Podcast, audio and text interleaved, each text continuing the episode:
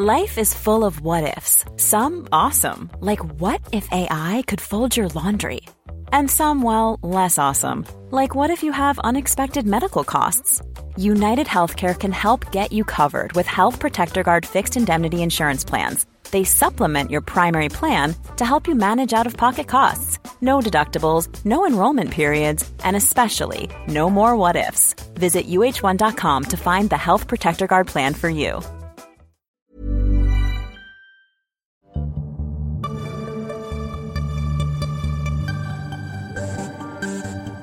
Muy pronto volveremos con nuevos contenidos. Mientras tanto, esperamos que disfrutes de esta redifusión. Que oye, que igual te lo perdiste, que, no sé, tenías alguna cosa que hacer, o se te dio el día, lo que sea. Cosas que pasan.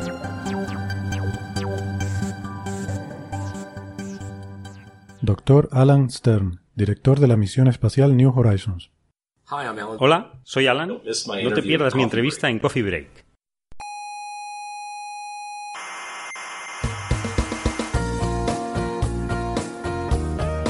Aquí comienza Coffee Break, la tertulia semanal de la actualidad científica. El universo empezó, dicen ustedes, con el Big Bang, ¿no? Exactamente. ¿Qué, qué había antes? ¿Qué había antes? ¿Listo? Yo- yo ¿Qué le- había yo- antes? yo- yo- yo le cuento. ¡Soberbios! ¡Científicos soberbios! Saludos, criaturas frikis del mundo y del universo. ¿Qué digo del universo? Del multiverso, que aquí somos muy incluyentes. Pónganse cómodos porque ya estamos de vuelta en nuestra sala Omega, aquí en el Instituto de Astrofísica de Canarias, después del especial que hicimos en la calle la semana pasada, eh, en el frío y la lluvia de la laguna en esta época del año. Eh, muchas gracias, por cierto, a todos los que pasaron por ahí a saludar, eh, a todos los amigos que, que se pasaron para transmitirnos sus ánimos y, y su calor humano en, en esa, en ese día frío y desapacible.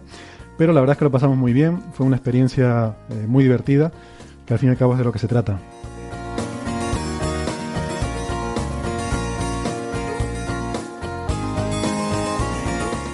Les habla Héctor Socas, esto es Coffee Break, Señal y Ruido. Hoy tenemos eh, muchos temas sobre la mesa. Vamos a hablar de los siete enanitos, esos siete planetas eh, en el sistema de TRAPPIST-1 que han llenado las portadas de los medios de comunicación estos días, como no. Pero también vamos a hablar de cosas eh, incluso más interesantes en algunos casos. Por ejemplo, eh, un serio revés que ha salido publicado, o quizás debería decir dos, a la teoría de la gravedad entrópica de Berlinde. Eh, nuevos resultados que apuntan a la existencia de ese misterioso planeta 9 del que hemos hablado en alguna ocasión.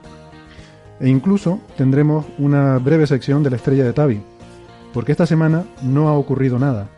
Y eso es muy importante porque a veces las cosas que no pasan son más importantes que las que sí pasan. Les recuerdo que nos pueden escuchar en iVoox y en iTunes y que si les gusta el programa eh, pues se pueden suscribir para tenerlo siempre disponible en sus dispositivos móviles y eh, como siempre si les gusta pues a nosotros nos hace mucha ilusión que le den al botoncito de me gusta o que dejen una valoración positiva en iTunes. Recuerden que cada vez que pulsan uno de estos botones, algún coffee breaker en alguna parte del mundo se le pone una sonrisa. Y cualquier duda que tengan sobre cómo suscribirse o cómo contactarnos, tienen toda la información en nuestra página web, que es señalirruido.com. En la radio nos pueden escuchar en Canarias, en las emisoras ICODEN Daute Radio, Radio El Día, Radio ECA y Ondas Yaiza. Y en Argentina estamos en la FM 99.9 de Mar del Plata. Hoy aquí conmigo para abordar estos temas eh, me acompaña Carlos Westendorp, arroba Westen, del Instituto de Astrofísica de Canarias. Hola Carlos. Hola, muy buenas. Y también tenemos a eh, Nacho Trujillo, también investigador del Instituto de Astrofísica de Canarias. Hola Nacho. Hola Héctor. No estás en Twitter, ¿verdad? No, no estoy en Twitter ni quiero estar. te, te valoro mucho mi tiempo libre. Y servidor arroba hsocas Navarro. Eh, ¿Cómo lo haces entonces cuando quieres insultar a alguien si no estás en Twitter? Eh, Debe pues ser muy complicado. Un pasillo, ¿no? Bueno, ¿Y Facebook? ¿Tienes Facebook? Facebook sí. Uy, caíste, caíste. Tú no eres muy pro Facebook. Yo soy anti, anti, bueno. totalmente anti. El equipo anti. Bueno, pues nada, vamos a empezar con los temas de hoy porque tenemos bastantes cositas, la verdad, y, y algunas muy interesantes. Eh, bueno, como mencionaba en la introducción, quizás el, el tema eh, de la semana, estos días, ha sido ese anuncio que hizo la NASA de mm, eh, una serie de exoplanetas descubiertos eh, en un sistema a 40 años luz de aquí. Pero a mí me gustaría empezar por otra noticia que a mí me parece que puede tener eh, más importancia en un contexto más, más global y que no ha tenido tanta repercusión mediática, curiosamente, que tiene que ver con esto de la gravedad entrópica de Berlinde, que mm, es un tema que ya discutimos eh, en un episodio que hicimos sobre física alternativa y teorías un poco alternativas que, que se están proponiendo y que en, alguno, en algún caso están teniendo mucha pues eh, mucha acogida incluso popular. Em, creo que fue el episodio 93. Eh, tú estabas también en ese episodio, Nacho. Fue antes de, de que acabara el año pasado. Pues ahí estuvimos hablando bastante largo y tendido de, entre otras cosas, de esta gravedad entrópica de Berlinde. Si quieres ahora eh, podemos introducir un poquito el tema. Y bueno, esto es noticia porque han aparecido dos papers esta semana, no uno sino dos, que, bueno, básicamente pues eh, prácticamente refutan o, dan evidencias observacionales bastante contundentes eh, en contra de esta teoría de, de Berlinde. Yo, a mí quizás me gustaría empezar por, por decir que me ha sorprendido que esto no ha aparecido en ningún medio de comunicación, mientras que la, la teoría de Berlinde sí que fue tremendamente mediática, salió en todos los medios, se hablaba del rival de Einstein, ¿se acuerdan de esa frase? Aquí criticamos bastante esa, todo, todo ese bombo y platillo que había tenido eh, todo el asunto. Pero bueno, ya se sabe que todo lo que sea meterse con la relatividad y estas cosas alternativas tiene mucha acogida mediática. Bueno, no sé qué les parece todo este tema. Creo, Nacho, que tú has leído bastante sobre esto. Sí, si quieres pues volvemos a poner un poquito el, contexto de la, de la historia, ¿no?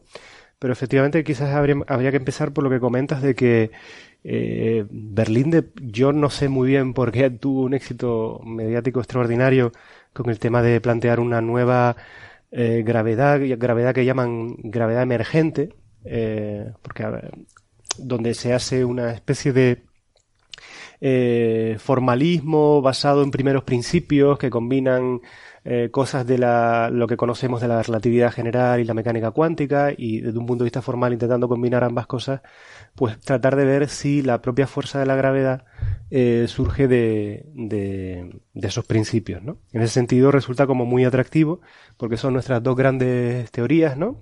La cuántica y la, y la relatividad general y ver si la combinación de eso pues eh, aportaba a algunos elementos nuevos en el entendimiento del universo. En particular, una de las cosas que, llamó la atención es que si la teoría de Berlín eh, resultaba cierta, una, una de las cosas que se infería a partir de ella es que no se necesitaría materia oscura. Lo cual, claro, supone un, gran avance, ¿no?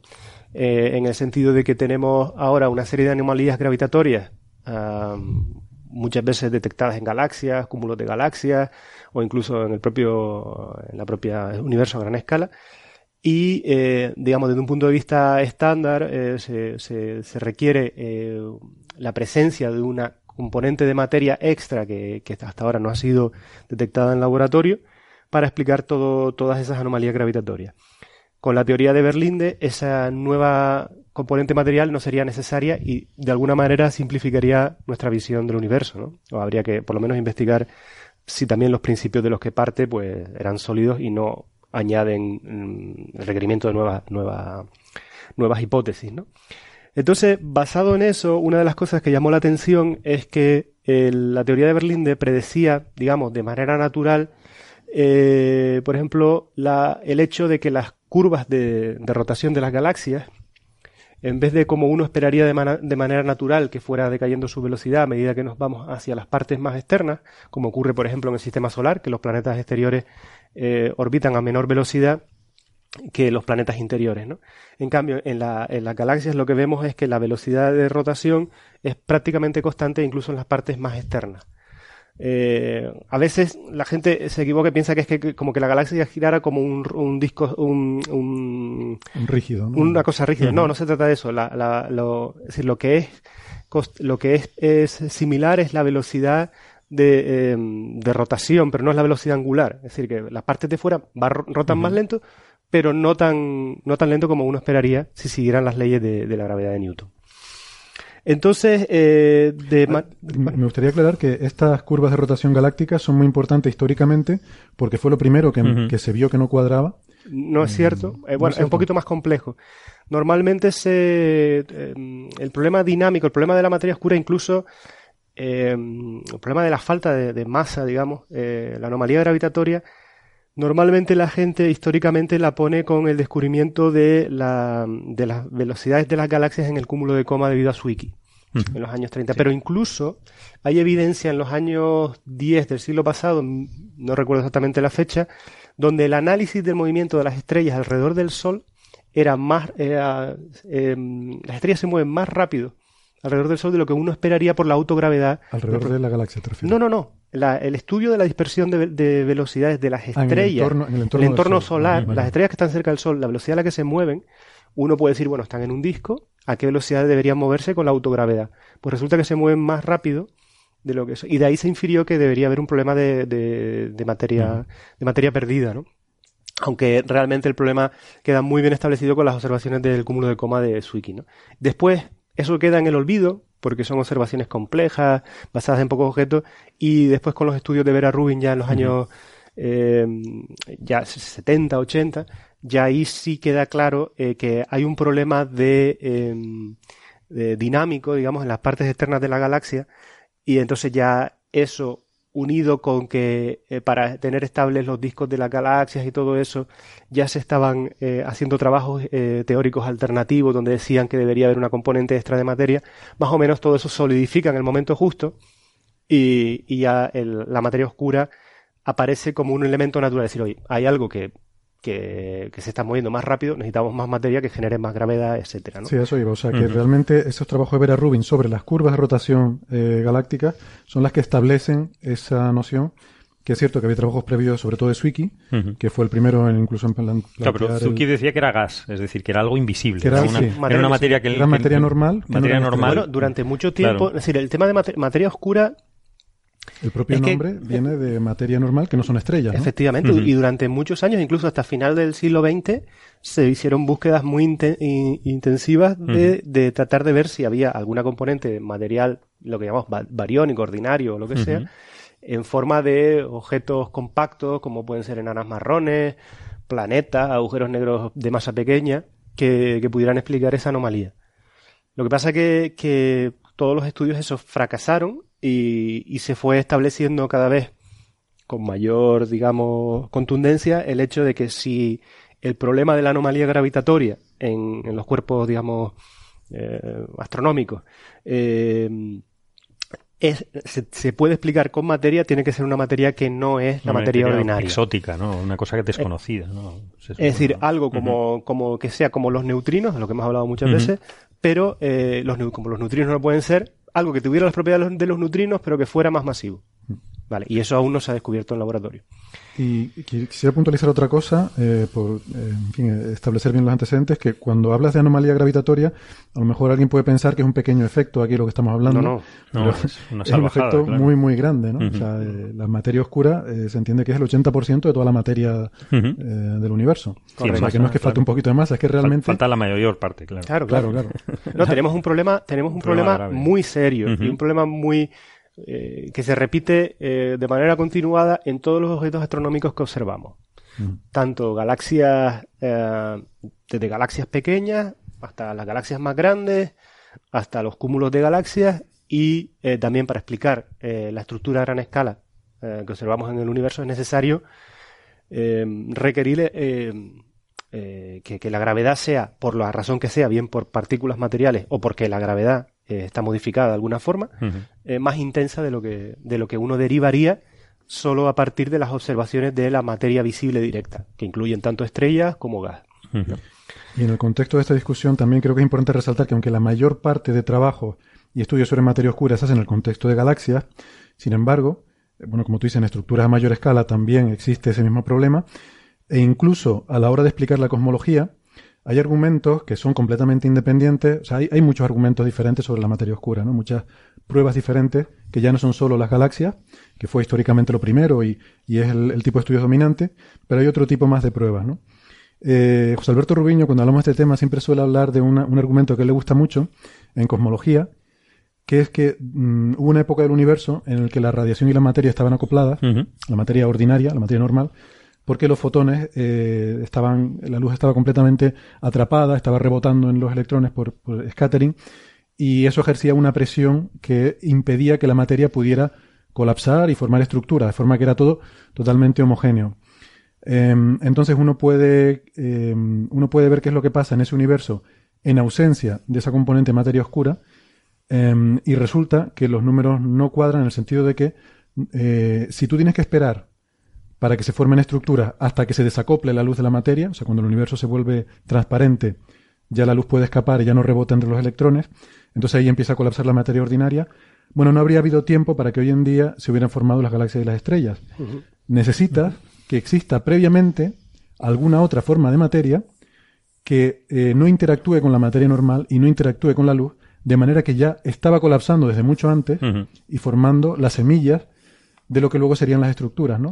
¿Es, eso o que la gravedad es diferente a lo, que, a lo que queremos, ¿no? Son las dos, las dos opciones. La cuestión es esa, que esa, eh, eh, José Alberto tiene razón, pero siempre que lo interpreta dentro de un modelo donde la gravedad es conocida y necesitas materia. Entonces, el problema entonces, es, bueno, esa es una hipótesis, pero hasta que, es lo que decimos siempre aquí, hasta que no haya una medida directa o indirecta eh, de las propiedades de esa potencial partícula de materia oscura o familia de partículas de materia oscura, siempre queda abierta la posibilidad de que realmente lo que esté ocurriendo es que por alguna razón que desconocemos, la gravedad, eh, la, gravedad bien de Newton o, incluso la relatividad general no sea la descripción última de la fuerza de la gravedad. Mm. Y en ese contexto, es por donde aparece, eh, donde el tema de la, de la, teoría de Berlinde podría tener un, un interés eh, bastante importante. Eh, hasta, hasta hace pocos años, nuestra mejor teoría alternativa a la materia oscura es lo que se, los que se conocen como las modificaciones de la gravedad, dentro de las cuales la más conocida es la famosa teoría de Mond, de Modified Newtonian Dynamics, ¿no? de, que desarrolló Milgrom, si no recuerdo mal, en los años 80. ¿no? Esta teoría, lo que pasa, eh, la teoría de Mond, eh, aunque tiene un éxito muy grande a la hora de explicar eh, las anomalías gravitatorias observadas en las galaxias. En cúmulos no, en cúmulos de galaxias falla y, no resuelve el problema. Necesitaría más masa, es decir, en cúmulos de galaxias la teoría de Mond necesita materia oscura.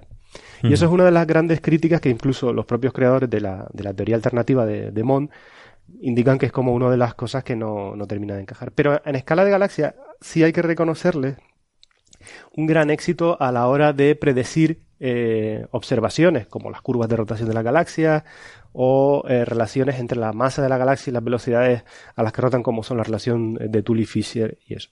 ¿Cuál es el problema y la mayor crítica que se le hace a Mond? Es que es una teoría fenomenológica y que de alguna manera está creada ad hoc para explicar las observaciones. Es cierto que se crea así, pero después ha tenido la capacidad de, predecir cosas. En la teoría de Mond hay dos parámetros libres, digamos. Uno es a qué aceleración, o sea, a qué fuerza de la gravedad necesito modificar las leyes de Newton para explicar las curvas de rotación. Y el otro parámetro libre, aunque no es un parámetro, es cómo debe ser la transición entre la fuerza de Newton a la nueva fuerza, a la nueva ley de la gravedad, si es suave, si es una transición suave, si es una transición abrupta. Es decir, tiene esas dos, digamos, eh, libertades, ¿no? Esos dos grados de libertad que son la aceleración a la que se produce y cómo se produce. Estas teorías Mond lo que nos dicen es que cerca de un objeto masivo como una estrella, todo se comporta mm, como la gravedad de Newton, pero según tú te alejas, adopta otra forma diferente a distancias muy grandes y bueno, en un momento dado hay que hacer una transición de una a otra. La clave de Mond eh, es que lo, importante no es la distancia, o sea, como uno podría empezar, lo primero que pensaría es la distancia, no, la clave de Mond es que la, donde se produce la transición es cuando baja la aceleración, cuando las aceleraciones son muy bajas. De hecho, eh, en la aceleración de Mond, eh, el valor eh, típico son 10 a la menos 11, si no recuerdo mal, 10 a la menos 11 metros por segundo cuadrado. Cuando las aceleraciones son tan bajas, ¿vale? entonces las leyes de Newton dejan de aplicarse y se aplicaría una ley donde en vez de que la fuerza de gravedad eh, viniera dictada por la ley de Newton sería una fuerza más fuerte, ¿no? ¿Vale? Eso es lo que explicaría por qué las estrellas, por ejemplo, alrededor de la galaxia giran más rápido porque la fuerza es mayor, ¿vale? Esa es la, idea de Mond. pero por supuesto, eh, ¿por qué llama la atención entonces tanto la, teoría de Berlinde? Porque a primera vista, de primeros principios, es capaz de reproducir la, teoría de Mond, de alguna forma, ¿no? Eh, y entonces, claro, eso llama mucho la atención porque una de las mayores críticas es, Mond es muy bonito, pero mm, ¿cuál es la idea detrás? Aparte de ser un ajuste a unas curvas de rotación de una galaxia, ¿no?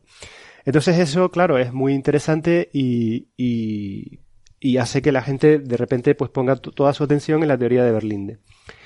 El problema de la, teoría de Berlinde es que no es tan bonita como, parece. lo primero de todo es que es una teoría bastante oscura. Si cualquiera que haya estado escuchando eh, Coffee Break se habrá dado cuenta de que a nosotros nos encanta explicar qué es lo que hay detrás de las ideas, pero es que aquí no hemos podido explicar nada porque es que no la entendemos. El tema curioso es que la teoría de, de Berlinde, eh, o la argumentación teórica de Berlinde, apenas la entiende nadie. Yo eh, eh, apostaría un café, ya que estamos en Coffee Break, a si alguno de nuestros oyentes es capaz de explicar de manera sencilla y sin para impalabrerío de, de, ¿cómo se llama esto?, entre lanzamiento entrópico o o no sé, cualquier cosa así exótica, ¿qué es y en qué se basa la teoría de... de... ¿Puedo decir una anécdota sobre eso? Por supuesto. No solo los oyentes de Coffee Break, sino he visto declaraciones de Juan Martín Maldacena en las que dice que no entiende muy bien la teoría de Berlinde, que no, no está suficientemente bien explicada. Efectivamente. Y aquí es que tengo que leerlo porque es un párrafo maravilloso del propio Milgrom, donde es un artículo que rescaté que me parece fantástico, donde él Milgrom, que es el autor, el autor de la teoría de, de, de la otra teoría, la teoría de Mond. Y dice lo siguiente, dice, los argumentos teóricos de la teoría de Berlinde relacionados con el entrelazamiento entrópico son, para mí y por mucho, completamente opacos. Eh, por lo tanto, en este artículo solo comentaré en términos generales aquello que creo que entiendo, a partir de lo que yo entiendo y la discusión con otros. Es decir, que a mí esto realmente ayer, mm, cuando lo leí, me dejó una paz mental importante, porque yo pensaba que es que mi cabeza no va para más, pero es que lo de Berlinde no lo entiende suponemos que Berlinde lo entiende, pero bueno, puede ser como le pasaba a Einstein, ¿no? Que cuando lo hizo solo lo entendían unos pocos, ¿no? Yo sí he leído una entrevista con él, con, con Berlinde, en, por supuesto en Holanda, y en, en la revista pues eh, citaban textualmente sus palabras y él decía que era capaz de explicar muchísimas cosas muchas de ellas había hecho los cálculos y no los había publicado y otras cosas estaba seguro y no había hecho los cálculos. Es decir, que su personalidad también es un poco dada a, a, extralimitarse un poco, ¿no? Porque ya no haber ni siquiera hecho los cálculos, pues me parece excesivo, ¿no? estaba hablando del fondo cósmico y del cúmulo de galaxias, o sea, cosas bastante serias, ¿no? Que Berlín es holandés, por eso es el comentario, Carlos, de sí, sí, Holanda. Sí, Y mis, es muy famoso, mis antepasados también, y me encanta Holanda. Pero, es, muy famoso en Holanda, es una mm, especie de, héroe nacional o de, figura muy mediática. Bueno, en general en el mundo es una figura muy mediática, sobre todo evidentemente en Holanda, sí, sí.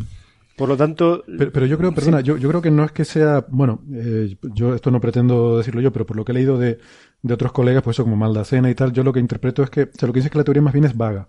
O sea, que no está bien definida, no que sea complicada, de compleja de entender, como podía ser lo que le pasaba a Einstein en su tiempo, sino más bien que es matemáticamente un poco indefinida. De hecho, aquí, por comentar más cosas sobre la teoría, eh, eh, en el mismo trabajo de Milgrom, el, autor de Mond, dice que él, esto es una cosa, un apunte histórico muy interesante, dice que él en enero del año 2010, eh, hablando con Berlín de manera privada, le dijo que si él desarrollaba sus historias de la gravedad emergente y tal en un contexto de un universo de De Sitter, y ahora hablamos de eso, tendría que de alguna forma aparecerle el formalismo de Mond. Esto se lo dijo en el año 2010. En el año 2011, Berlinde creo que eh, empieza a escribir sobre esta teoría emergente. Más adelante, el propio Milgrom de nuevo comenta, eh, todo apunta a que la teoría de Berlinde está hecha de manera explícita para reproducir la fenomenología que Mond explica, es decir, las curvas de rotación, la relación de Tully-Fisher, de tal manera que por ese tipo de construcción eh, iba a tener un éxito observacional. Es decir, que en vez de partir de primeros principios y de ahí ver qué se derivaría, él dice, bueno, si cojo un universo de De Sitter y hago este desarrollo, llego a Mont. es, muy distinta la idea. ¿eh? Porque toda la fuerza que hasta ahora le habíamos dado a la, gravedad de Berlinde era de que estaba fundamentada en principios físicos eh, claros, ¿no? no que era muy elegante, ¿no? O sea, si tú partes de primeros principios sin intentar interpretar la realidad y resulta que estás interpretando la realidad, una cosa elegante pues siempre gusta más, ¿no? pues al parecer no es así, o por lo menos eh, no es la interpretación de, de Milgrom. Y un último... Él, se refiere a una conversación privada. claro, obviamente. Pero, pero fíjate que aquí hace otro punto Milgrom que es muy interesante que dice hay suficiente libertad de elección en los factores numéricos en la teoría de, de Berlinde que esta libertad hace que se pueda llegar a reproducir las relaciones conocidas de las galaxias y, toda la fenomenología MOND poniéndolos de manera adecuada. ¿no? Es decir, que de alguna forma eh, no, es tan, no es tan directo. Y cuando una cosa, cuando si todo el, digamos, el, el, valor eh, que le estamos dando a la teoría de Berlín era que partía de primeros principios. Si eso no es tan directo, sino que hay todo un proceso constructivo en la que tú tienes juego para variar una cosa y variar otra, pues pierde su atractivo, pierde, atractivo, ¿no? Entonces, sí, por lo que me estás diciendo ahí, eso ¿de cuándo es ese artículo? Esto del 30 de diciembre del 2016. Vale, es muy recientito. Sí, sí. Eh, bueno, pues si, si quieres entonces eh, Vamos entonces a los artículos. Perdona, esa frase que citaste, porque me, enseñaste antes ese artículo y me llamó mucho la atención. Creo que la, justo la frase anterior que citaste, donde decía que intentaba reproducir eh, los éxitos de Mont. Exacto. La, la, de hecho, la expresión que se me quedó muy grabada, la expresión que usa en inglés es to ride on its successes. Its successes. Que me gustaría. Cabalgar sobre. Cabalgar sobre. O sea, me da la impresión de que es como subirse al carro, aprovecharse. Al carro, O sea, da la impresión de que Milgram está denunciando, bueno, no denunciando, está un poco eh, dando a entender que lo que pretende Berlinde es buscar una teoría que sea que se aproveche de lo que él ya para aprovecharse de lo que ya sale bien sale naturalmente en, la de Mond que es curioso porque nosotros en aquel programa 93 cuando criticábamos esta teoría decimos bueno como mucho esta teoría es un Mond eh, y lo decíamos un poco como algo negativo. que tampoco es demasiado buena, los mismos fallos que tiene Mond. Eh, entonces, como mucho... Y para eso tenemos a Mond. y ahora estamos viendo que ni siquiera el autor de Mond dice... No, no está muy satisfecho tampoco con De hecho, ahora cuando comentemos los fallos de la teoría, los fallos predictivos de la teoría de Berlinde, va a salir este tema más. Pero para ser justos con Milgrom también, un poquito más a continuación añade, todo lo que he dicho arriba sobre la teoría de Berlinde no es para negarla, sino para eh, tu estrés, ¿no? Para mm, enfatizar, para enfatizar que todavía, de ser cierta, le queda mucho recorrido, ¿vale? Es decir, que en, de hecho, una de las cosas que se le critican es que las predicciones que hace esta teoría solo son para sistemas, por ejemplo, esféricos, ¿no?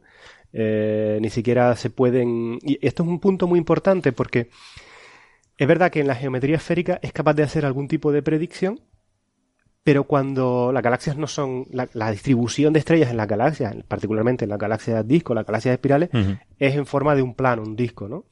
Y ahí no es eh, nada sencillo hacer estos cálculos con la teoría de Berlinde, porque como comentaremos eh, ahora, la teoría de Berlinde se basa en que coge la distribución de estrellas o la distribución del gas y sobre esa modifica la, la cómo tiene que ser la aceleración alrededor para de alguna forma inferir una especie de materia oscura fantasma, digamos, de alguna forma. Es decir, sería cuál es el equivalente de...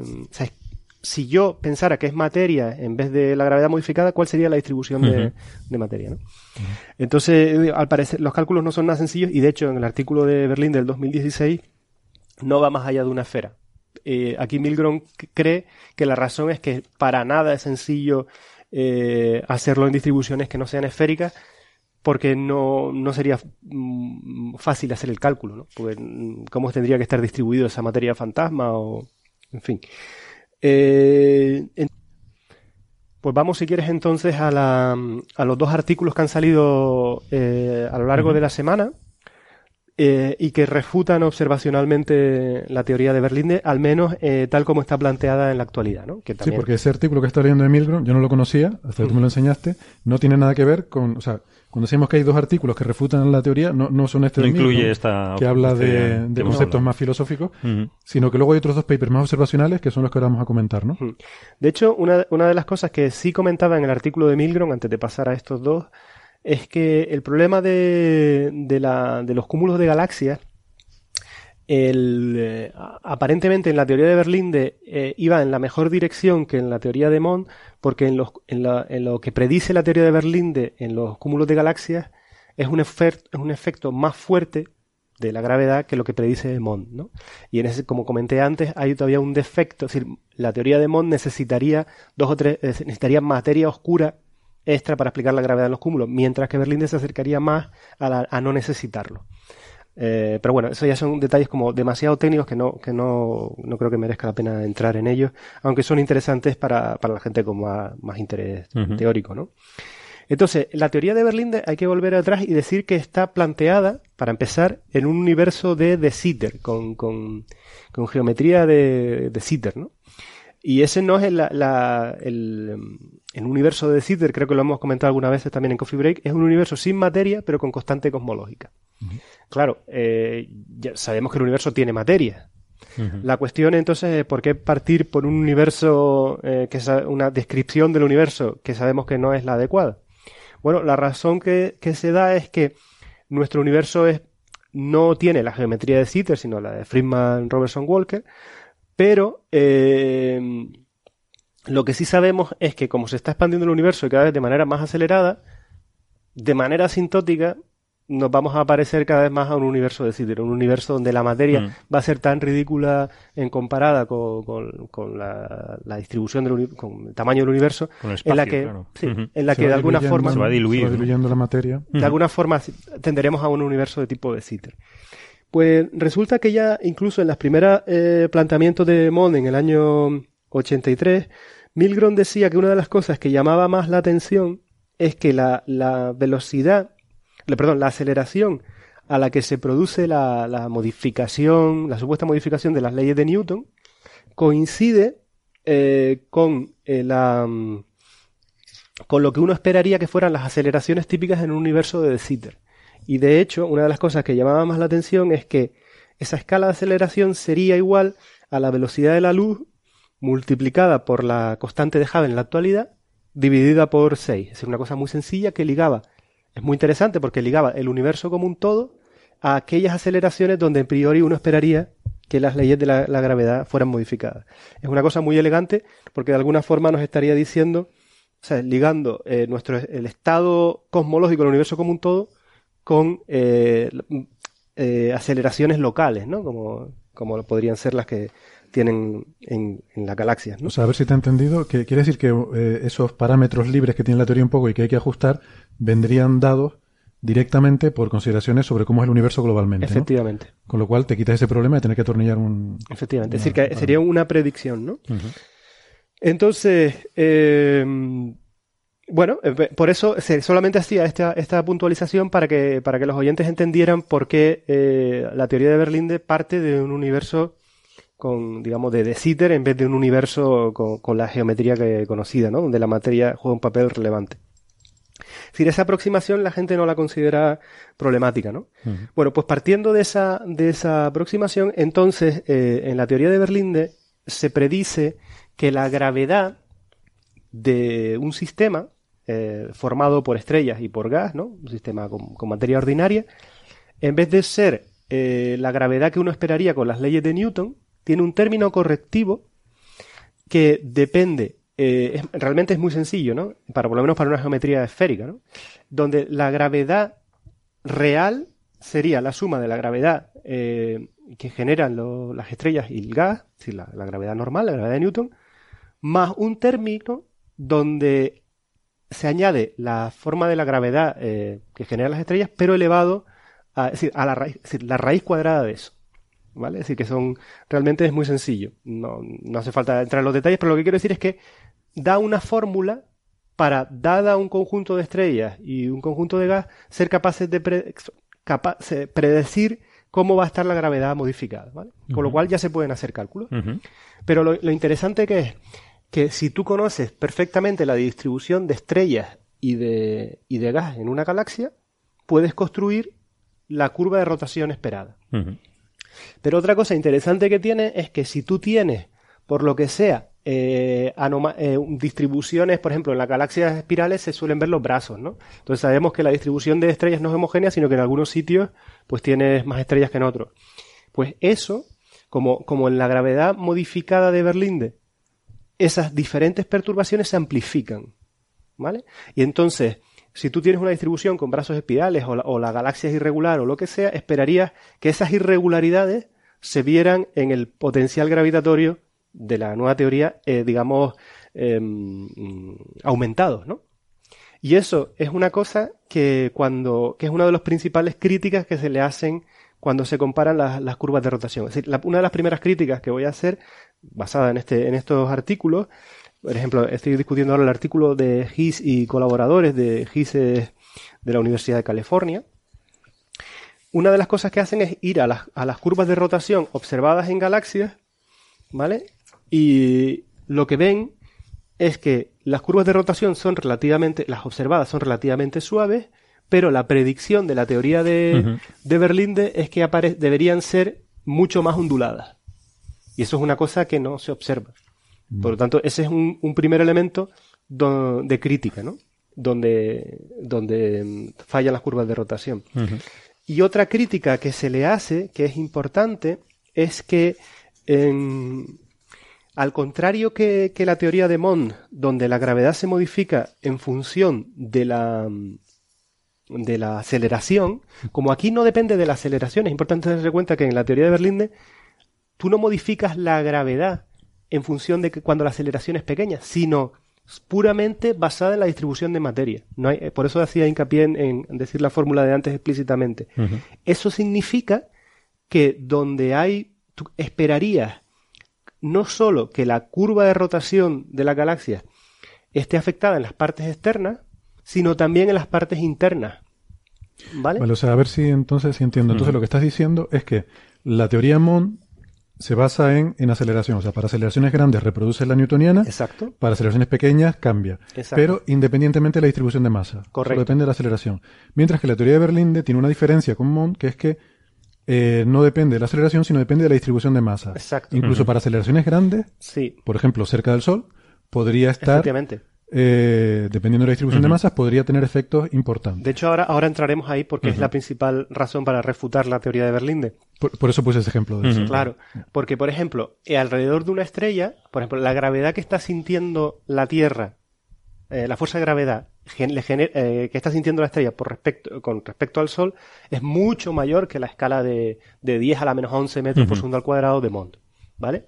Cuando sucede eso, Mond no se preocupa, dice, "Pff, No a mí funciona, me da igual, claro. es decir, aquí no voy a aplicar Mond porque aplicas Newton, o bueno, en este caso, sí, Newton es suficiente y va perfectamente.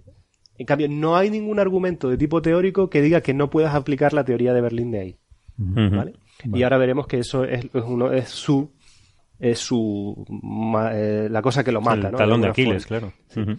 Pues yo digo, ya en escala de galaxias se veía que las curvas de rotación predichas por la teoría de Berlinde no, no son buenos ajustes. O sea, son peores que los de Mond. Son peores Son que peores los que de Mond, pero no son malos. Es decir, la- el Bueno, sentido son- es, es- correcto, es correcto. ¿no? pero aún, pero decir, alguien podría, de hecho, alguien podría decir, bueno, hay una serie de parámetros libres que tú puedes ajustar, puedes decir, por ejemplo, bueno, hasta ahora se ha supuesto que el número, por ejemplo, tanto en Mond como en la teoría de Berlinde, eh, eh, tú no mides nunca el número de estrellas en una galaxia, tú lo que mides es la luz de una galaxia. Y tienes que hacer siempre una inferencia entre la masa de la, la qué masa de estrellas es capaz de emitir esa luz. Eso se utiliza mucho en, en- en- astronomía extragaláctica y se conoce como el cociente entre la masa y la luminosidad. Y eso para diferentes poblaciones de estrellas genera una, una masa distinta. Y esto es fácil de entender. Por ejemplo, la misma cantidad de luz puede ser producida por dos estrellas brillantes o por 100 estrellas de baja masa, por decirlo de alguna forma. ¿Vale? Y la relación masa-luminosidad entre las dos poblaciones es distinta. Por lo tanto, ese es un parámetro que tú tienes libre. Tienes libre hasta un punto. ¿Vale? No es una libertad absoluta. Porque tú, por ejemplo, tienes los modelos de población estelar, ¿vale? Y en los modelos de población estelar te predicen eh, a qué rango qué rango tienes entre el cociente de estrellas de un- una determinada masa y la luminosidad que, que la luminosidad que emiten. Pero bueno, es decir, que eso lo puedes dejar libre en las dos teorías, pero tienes, un, tienes una cierta restricción.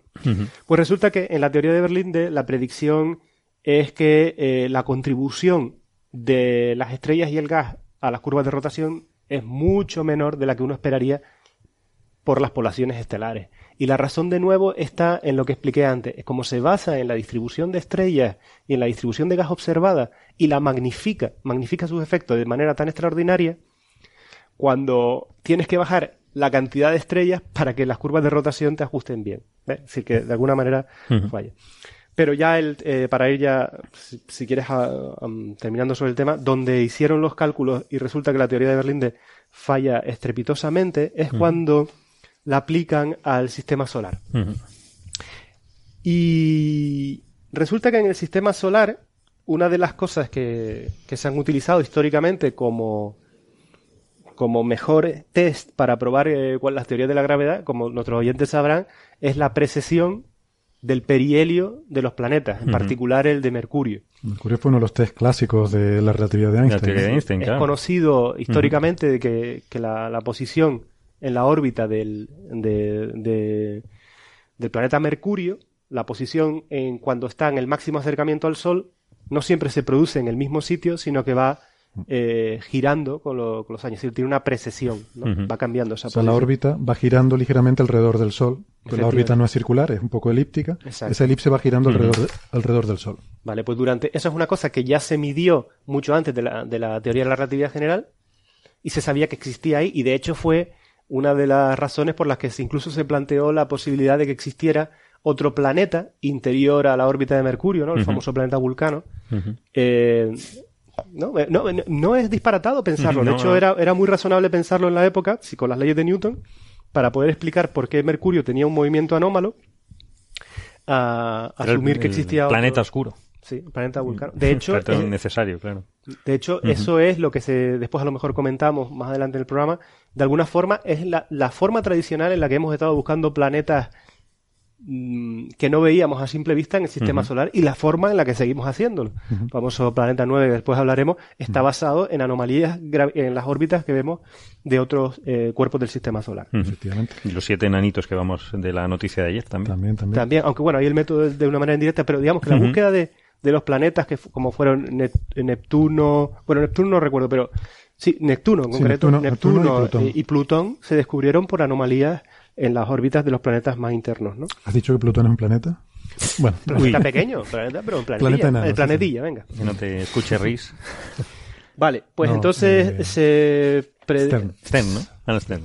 Pues se han hecho, eh, los autores de este artículo eh, han calculado cuál es la precesión de los planetas, Mercurio, Venus, la Tierra, Marte, Júpiter y Saturno, en la teoría de Berlinde y la han comparado con la observada.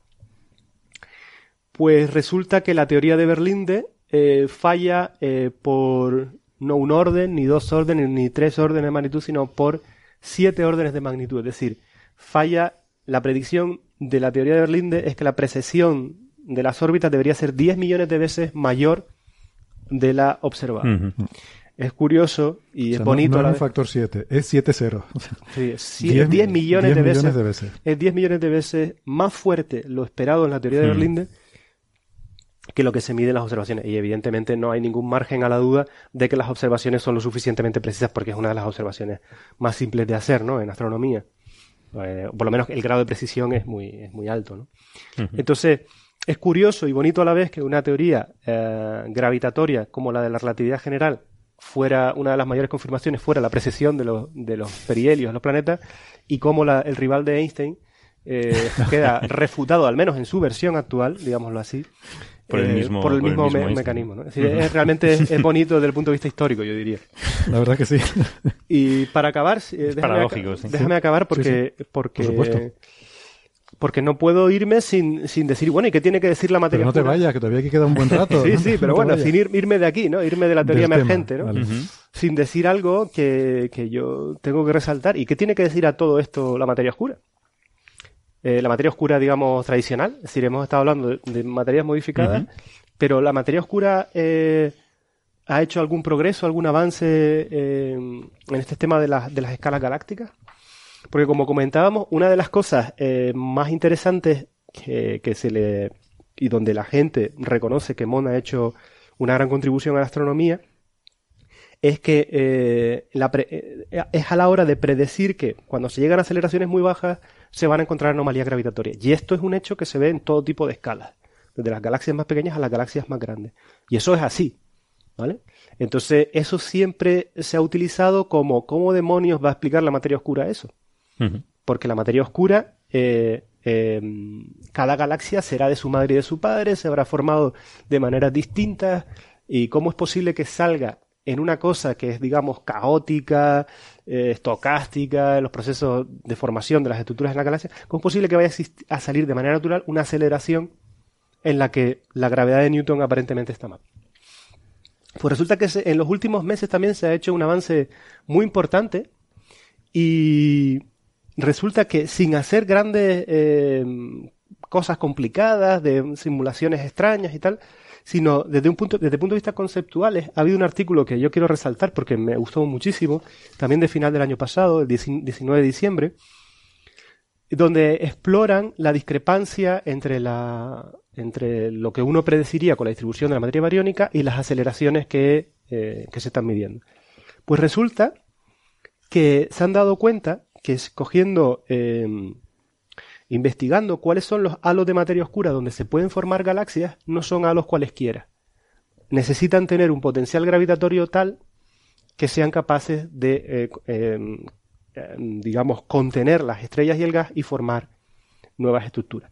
Por lo tanto, existe de alguna forma una aceleración mínima natural a la que tú puedes formar estrellas, porque si tuvieras menos fuerza gravitatoria, no podrías atrapar el gas y por lo tanto formar de manera efectiva esas estrellas. Y resulta que esa aceleración, cuando haces los cálculos, es la aceleración de, de, de, Mond que estamos hablando. Es decir, que para... quiere decir que hay un criterio de selección para la formación de galaxias que tiene que ver con cuánto de grande tiene que ser ese potencial de materia oscura para que Realmente se forme al, galaxia. al revés. Lo que quiero decir es, tú puedes formar estrellas muy eficientes si tienes un potencial gravitatorio muy intenso. Ahí nadie se quejará. Pero es que ahí no falla Mond. Ahí no falla las leyes de la gravedad. Cuando, cuando la aceleración es lo suficientemente intensa, la dinámica funciona perfectamente.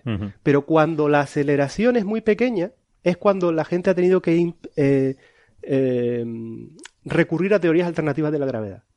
¿Vale? Y entonces lo que han dicho ellos es, eh, ojo, lo que pasa es que lo, lo, que dicen ellos es, no, no, la gravedad de Newton funciona perfectamente en estas escalas, o la relatividad general. El problema es que nosotros no vamos a poder estudiar eh, galaxias o estrellas en halos de materia oscura que sean tan em, débiles de alguna forma que sean incapaces de formar estrellas en su interior. Mm. Es decir, no es que haya, es decir, todo, decir, hay estructuras con todo, eh, estructuras, halos de materia oscura más ligados y menos ligados, pero solo, es decir, el mínimo halo, es decir, el halo de materia oscura menos ligado capaz de formar estrellas es aquel que tiene del orden de la aceleración de eh, donde de Mond, ¿no? De 10 a la menos 11 metros por segundo. ¿Eso significa que debe haber un montón de halos de materia oscura por ahí vacíos sin estrellas? O sea, que hay sitios donde no hay galaxias. Efectivamente. Y, esa es la razón. Es decir, ellos, ellos dicen que, la, que hay un sesgo observacional. ¿Vale? Y entonces, eh, lo más bonito del artículo para mí es que termina diciendo las relaciones que se han estado utilizando hasta la, hasta la fecha para reivindicar Mond son perfectamente predecibles y además se puede ver en la, en la, en la gráfica con lo esperado para la formación de estrellas dentro de halos de, un, de halos de materia oscura. Y dicen algo más, que aquí es donde está lo bonito y lo que me gusta mucho del artículo. Dice, si alguno encontrara una galaxia o un sistema de estrellas fuera de esas relaciones, entonces sí podría poner en entredicho eh, los halos de materia oscura como, como formadores de galaxias. Y lo más interesante. un criterio de falsificación, ¿no? De, Efectivamente, dice. falsación, no sé cómo se dice eso en español. Lo que, dice, lo que dice es muy interesante porque dice: no es solo que lo que se ha utilizado para negar la materia oscura sea una predicción natural de materia oscura, sino que si algo sale de ahí, es realmente el problema para materia oscura, porque es una predicción natural esa aceleración. Mm. Y lo más bonito es que da dos galaxias, que pueden dar mucho que hablar. Una es eh, dos galaxias enanas, de, están relativamente cerca de, nuestra galaxia, que son IC 2574 y IC 1613. Bueno, eh, dicho en, español de la península, IC 2574 y C 1613.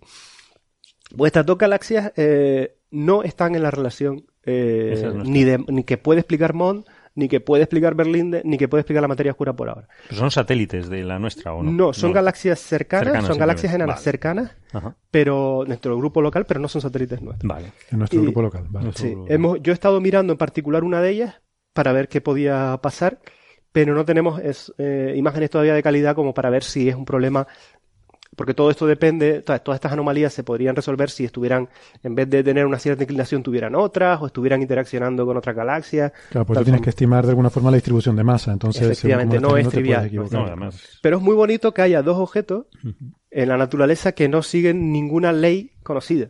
O sea que a partir de ahora van a ser los que se van a estudiar. Ese paper me suena, por cierto. Sí, este ¿quién es el de Julio es? Navarro. Julio Ah, Navarro y colaboradores, sí. Claro. Es que tú me lo enviaste hace algunas semanas Es también. que yo creo que es un gran, gran paper. La verdad. Julio Navarro, ¿qué año? Eh, 2016, salió en el, en el Astro PH en el año pasado.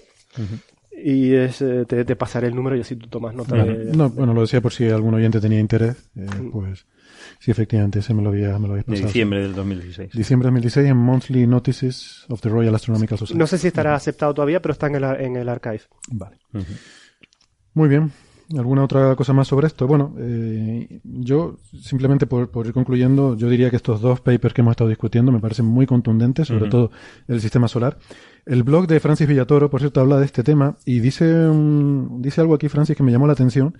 Debe haberlo visto en alguna entrevista o algo así.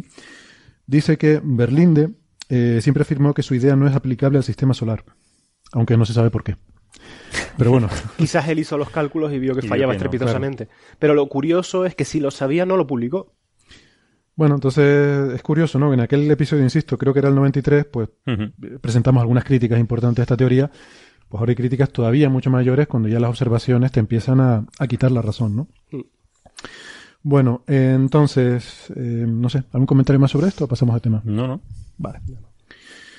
Pues vamos a hablar entonces, si quieren, con la noticia que ha, mm, que ha hecho correr más ríos de tinta esta semana, que son los siete enanitos, los siete planetas pequeños de tamaño terrestre, rocosos, supuestamente, que se han descubierto, eh, bueno, en realidad se conocían algunos, pero... eh, Sí, se- sí, sí. se ha Creo que se conocían tres. Tres, sí. Tres, se ha descubierto que son seis o puede que siete. El séptimo está ahí un poco en la duda, ¿no? El sistema se llama TRAPPIST 1. Uno.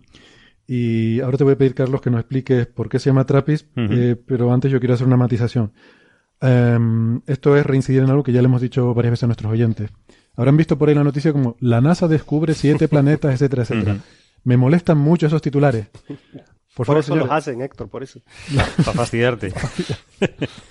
Bueno, ya tenemos. A Carlos le fastidian los aniversarios, a mí me fastidian los ti titulares, los La NASA descubre que. La NASA descubre, ¿no? Vamos a ver, este es un artículo eh, de. Ay, los conté antes y no me acuerdo ahora. Creo que eran 32 autores. Sí, están aquí. El primer autor es belga. El segundo autor es belga. Trabajan en un instituto en Bélgica. Creo que los cuatro primeros trabajan en institutos de investigación en Bélgica. De ahí el nombre, Trappist. De ahí el nombre Trappist que ahora, ahora nos lo vas a contar. Esto no es un descubrimiento de la NASA. ¿Vale? Es cierto que se hizo una rueda de prensa en la NASA, como se han hecho otras ruedas de prensa en otros institutos. Esto es una gran colaboración internacional liderada por unos investigadores belgas, que son los que tienen todo el mérito de esto. Eh, Michael Guillon es el Guillon, no sé cómo se pronuncia, es el autor principal de este trabajo. Hay muchos otros autores, creo que son 30 y algo. Se han utilizado muchos telescopios. eh, tengo por aquí subrayados. Lo que pasa es que la letra es tan pequeñita Hay que sin varios, gafas sí. no sé si lo voy a poder ver, pero está el telescopio espacial Spitzer, que es la razón por la que la NASA está involucrada. Ese es el de la NASA. sí. Es el de la NASA, que está en el espacio. Es un telescopio infrarrojo, pero aquí hay telescopios en Chile. El VLT Sí. en Chile. eh, en, también en, Aquí. en Hawái. eh, En La Palma La Palma. el, el en La Palma, está el Herschel y el Liverpool. y el Liverpool el Hay, robótico. hay un sí. telescopio británico en Hawái, como decía. Hay uno en Sud- Sudáfrica, Sudáfrica. también. Se, se han utilizado muchos Y telescopios. los belgas. Y los telescopios belgas, belgas, que, Trappist que son los Trappist. 1 y 2. Sí, bueno, norte y sur, sí.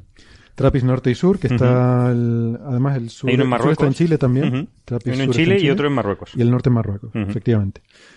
Am, vamos a ver, la NASA, vuelvo a insistir, la NASA es una administración, da dinero a la gente para que haga investigaciones y sobre todo el negocio principal de la NASA es poner cosas en órbita. Normalmente las cosas que pone la NASA en órbita están construidas, eh, ellos típicamente ponen el cohete, el lanzador, a veces ponen la sonda, pero los instrumentos los suelen hacer centros de investigación en diferentes países. ¿Vale? Em, en este caso, estos treinta y pico coautores, me, me molesté antes en leerlo y, y ya no me acuerdo, pero en mirarlo, creo que hay dos de estos treinta y pico, hay dos que trabajan en centros que están directamente afiliados con la NASA que son el Johnson Space Center, no sé qué, que es un, un centro de la NASA, y otro el Centro de Astrobiología, no sé qué. Entonces, por favor, dejemos de decir la NASA descubre no sé qué. No, lo que pasa es que la, masa, la NASA lo ha presentado y lo ha presentado... Bueno, lo ha presentado mucha gente, cada uno en su instituto. Lo que pasa es que la nota de prensa nota que de ha prensa- tenido más recorrido es la de la NASA. la de la obviamente. NASA y- Pero Héctor, hay que reconocer una cosa que es en el mundo donde estamos viviendo. Es decir, cuando los autores belgas, sobre todo, son, creo que son los primeros, los cuatro primeros son belgas. Los cuatro primeros son belgas. Sí. el, el- el autor principal decide hacerlo en rueda de conjunta con la NASA es porque sabe que un titular que, que diga la NASA descubre, la NASA encuentra, va a llenar lo- lo- los rotativos, digamos, del planeta. Y de hecho fue así. Ayer vimos en la portada del país, del mundo, de todos los periódicos, que la NASA había descubierto. Si tú le quitas lo de la NASA ha descubierto, como que pierde fuerza mediática. Entonces, entonces, todo está como, es decir, es un juego donde la simbiosis entre la NASA y el resto de investigadores es positivo para los dos. Yo creo que la NASA se apunta al tanto y el investigador hace que su nota de prensa llegue a todo el mundo. No, eso es perfecto. Yo solo quiero explicarle a nuestros oyentes Ujú. que tengan en cuenta que la NASA, insisto, no es un centro de investigación. O sea, hay muy poquita investigación científica Sí, no, es, que se haga en la es una NASA. administración. Es una Que administración. gestiona todo esto. Hay ingenieros, ellos construyen cohetes, construyen aparatos. Su negocio principal es poner cosas en órbita. Eso es lo principal. Hacen telescopios, eso sí, para poner en órbita. Hombre. pero no suelen hacer los instrumentos de los telescopios tampoco. Los instrumentos suelen ser hechos por los colaboradores. Bueno, y esto también lo saco a colación porque siempre que oímos eso de que la NASA nos oculta, que no sé qué o que no sé cuánto, la NASA ahí poco tiene que ver. Sí, no, Realmente- a mí lo- la única justificación, aparte de lo que decía Nacho, que es totalmente cierto, que el poder, el poder que tiene la NASA de convocatoria y mediático es, es inmenso. Si lo hubiesen dicho los belgas en su institución, pues poco caso, ¿no? Me- que, me- que lo habrán hecho también. Creo que también Lo- hay, las diferentes instituciones también han hecho notas de prensa. Lo- me aquí parece- se hizo una nota de prensa Sí, diciendo ¿no? porque se utilizaron telescopios de aquí. Sí, sí. También se hizo una nota de prensa. Nadie le hará caso, todo el mundo va a ir a la de la NASA, pero está bien porque... mm, También me, me parece curioso que esté publicado en una revista inglesa.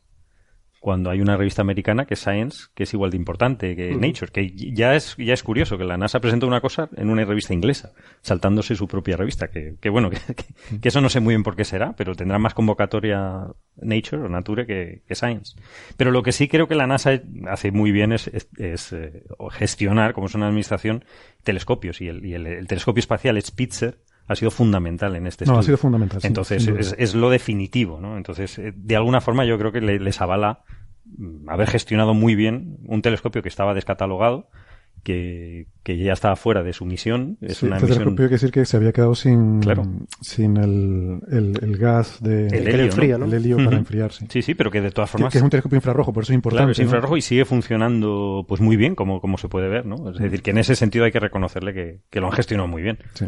Y que, que bueno, que, que luego otro día hablaremos de embargos eh, científicos. Sí, otro día. o- No, a ver, esto no, se me entienda mal. Yo- prensa, yo, ¿no? soy muy fan de la NASA, me encanta. Lo, lo que quiero, no, se me entienda mal. Y todo esto se ha hecho perfectamente. Lo que quiero es advertirle a la gente que cuando vean esos titulares, que sepan lo que hay. O sea, esto ha sido un gran equipo internacional, Sí, sí. liderado sobre todo por unos señores que son belgas, que hay que darle su mérito, y que la NASA ha participado y, y ha puesto, como dices tú, unos datos importantísimos Unos y datos muy, fundamental. muy buenos, sí. Pero, pero que es un trabajo de mucha gente en muchas partes del mundo, ¿no? Con muchos telescopios diferentes. No, lo gracioso es que los telescopios TRAPPIST, los eh, belgas, son muy pequeñitos, son de 60 centímetros. Son- lo que pasa es que observan de forma continuada, pueden observar, tener el lujo de observar objetos continuadamente, que se llaman TRAPPIST, como tú decías, por, por las cervezas trapenses. Yo no lo decía, te dejo que lo digas tú. Ah, que hombre, ya lo dijimos en algún coffee break y es muy gracioso simplemente que ellos hicieron un homenaje a una de sus estilos pues más emblemáticos de las cervezas belgas, como la trapense, que solo hay seis.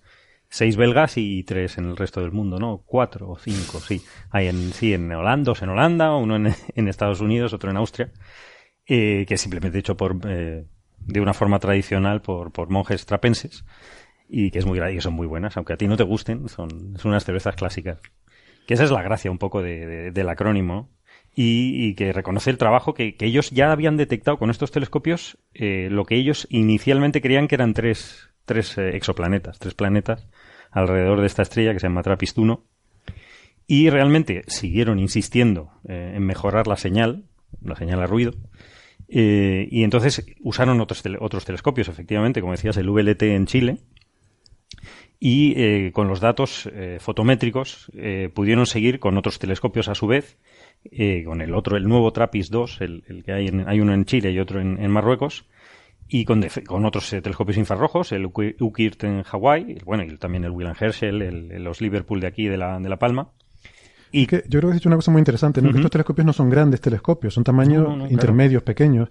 Y creo que todo esto de los exoplanetas ha, demostrado que, bueno, que está bien tener telescopios muy grandes, pero hacen falta también redes de telescopios para poder tener seguimiento continuado de algunas cosas, ¿no? Sí, la, carrera esta de construir telescopios más grandes es fantástica, porque tenemos que ver más lejos y recoger más luz pero el trabajo que se hace con pequeños telescopios observando continuadamente objetos es fundamental también, Como, como se está demostrando. ¿no? Eso y, también y me gustaría añadir que no solo en la astronomía planetaria, sino que también están teniendo un impacto importante en, en extragaláctico también, con la detección de estructuras de bajo brillo superficial, eh, es decir, galaxias que eran tan débiles que no, que no se habían observado hasta la fecha. Y la razón principal es que como cubren campos muy grandes y están observando de manera continuada la misma zona del cielo, al final, cuando sumas, resulta que vienen a ser más eficientes incluso que los grandes telescopios, porque los telescopios grandes observan regiones extremadamente pequeñas. Aquí se puede poner un ejemplo, un ejemplo muy sencillo. Eh, si cogemos la Luna como referencia, un telescopio como el Gran Telescopio de Canarias observa a lo mejor un décimo de la superficie de la Luna, es decir, una cantidad ridícula, ¿no? Mientras que estos telescopios pequeños a lo mejor observan el área equivalente a 100 lunas puestas una, en forma de un cuadrado, por ejemplo. Es decir, que, eh, es, verdad que los telescopios pequeños absorben poca luz, pero si tú quisieras repetir el mismo, la misma área utilizando un telescopio como el Gran Telescopio de Canarias, eh, te llevaría muchísimo tiempo también. Sí, tiene su, tiene su mercado también. No, claro. En este caso lo que hicieron es unir un poco los dos mundos y coger el telescopio espacial eh, infrarrojo Spitzer y observaron durante 20 días continuamente este, esta estrella, ¿no? con, con los tránsitos, con, con, las curvas de luz, eh, pudieron, eh, con, un método bastante complejo, iterativo y, en fin, un bastante sofisticado, eh, diferentes tránsitos que no se correspondían con esos tres objetos, sino que tenía que haber más, obligatoriamente. ¿no? El, el, el modelo eh, que encaja con, con, estos datos es de seis planetas, efectivamente, de, de tipo, de, de tamaño de la Tierra, y, un séptimo, un séptimo cuya órbita pues no está tan claro, ¿no? Mm. Como mínimo hay siete, es que puede haber más. O hay que decir que esto no es que se hayan visto los planetas, claro. se detectan no es que se hayan visto unos puntitos alrededor de una estrella, sino que se la curva de luz, una curva de luz con, con, con, bajadas de, de la forma en la que se oscurece la estrella es consistente con un modelo en el cual estos planetas están pasando por delante. Es un modelo muy sofisticado donde incluyen también la variabilidad de la estrella. Es un, es un modelo bastante que luego si quieres hablaremos de, de estas estrellas que son, son muy débiles, las enanas rojas famosas, que es la mayor cantidad de estrellas del universo son enanas rojas. Es un punto muy importante. Que es muy importante. eso es interesante. Que, con Próxima B, el, la, bueno, el Próxima Centauri, que es la, estrella con el sistema eh, de Alfa Centauri, que es el más cercano a la Tierra, donde se encontró el Próxima B, el planeta, exoplaneta más cercano al sistema solar, es del mismo tipo. Es, es, una enana roja. Las enanas rojas constituyen el 50% aproximadamente de estrellas en nuestra galaxia.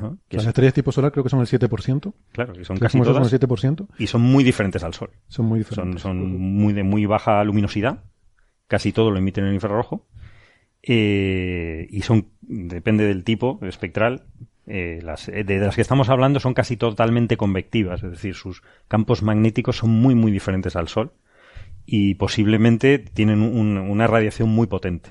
Generan, son muy, muy violentas. Son muy violentas, generan, sobre todo en rayos X y en ultra, ultravioletos extremos, generan muchísima cantidad de radiación. Mm estos planetas, ¿qué pasa? Para estar en la zona, la, la, noticia, aparte de que son siete planetas, son del tipo terrestre, más o menos de...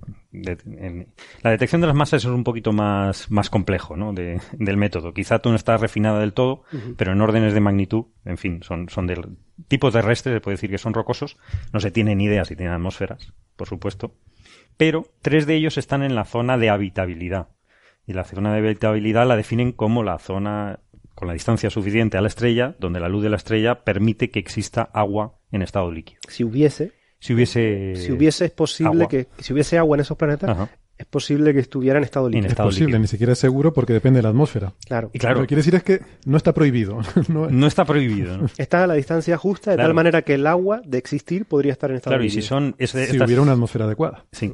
Porque si no hay atmósfera, se te va a evaporar el agua. Claro. En cualquier caso. Y entonces, eh, que la atmósfera es fundamental pero dada la cantidad de radiación que tienen estas estrellas en rayos X y ultravioleta, necesitan también obligatoriamente campo magnético, que esos planetas todavía no se sabe, y por las densidades que tienen no es parece muy fácil que hayan generado campos magnéticos. Pero bueno, eso, ese es el siguiente paso, ¿no? Sí, yo, yo creo que lo que hay que aclarar es, porque cuando se da esta noticia, se da un poco a entender que ahí hay unos planetas donde puede haber vida. Bueno, Hay eh, gente incluso que piensa que son sitios a los que podemos ir. Eh, Bueno, A mí la- lo que la- decir es que no podemos ir porque está a 40 años luz, eso no se puede ir. No, no se puede ir.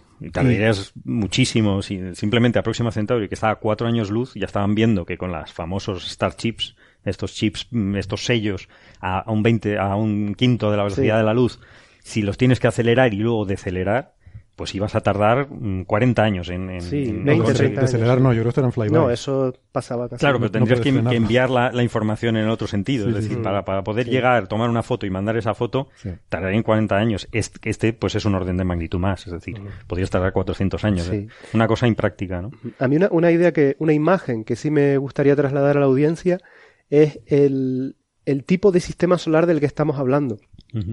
Porque es muy parecido en escalas a lo que, a lo que tenemos en nuestro propio sistema solar cuando Mm. miramos Júpiter y sus lunas.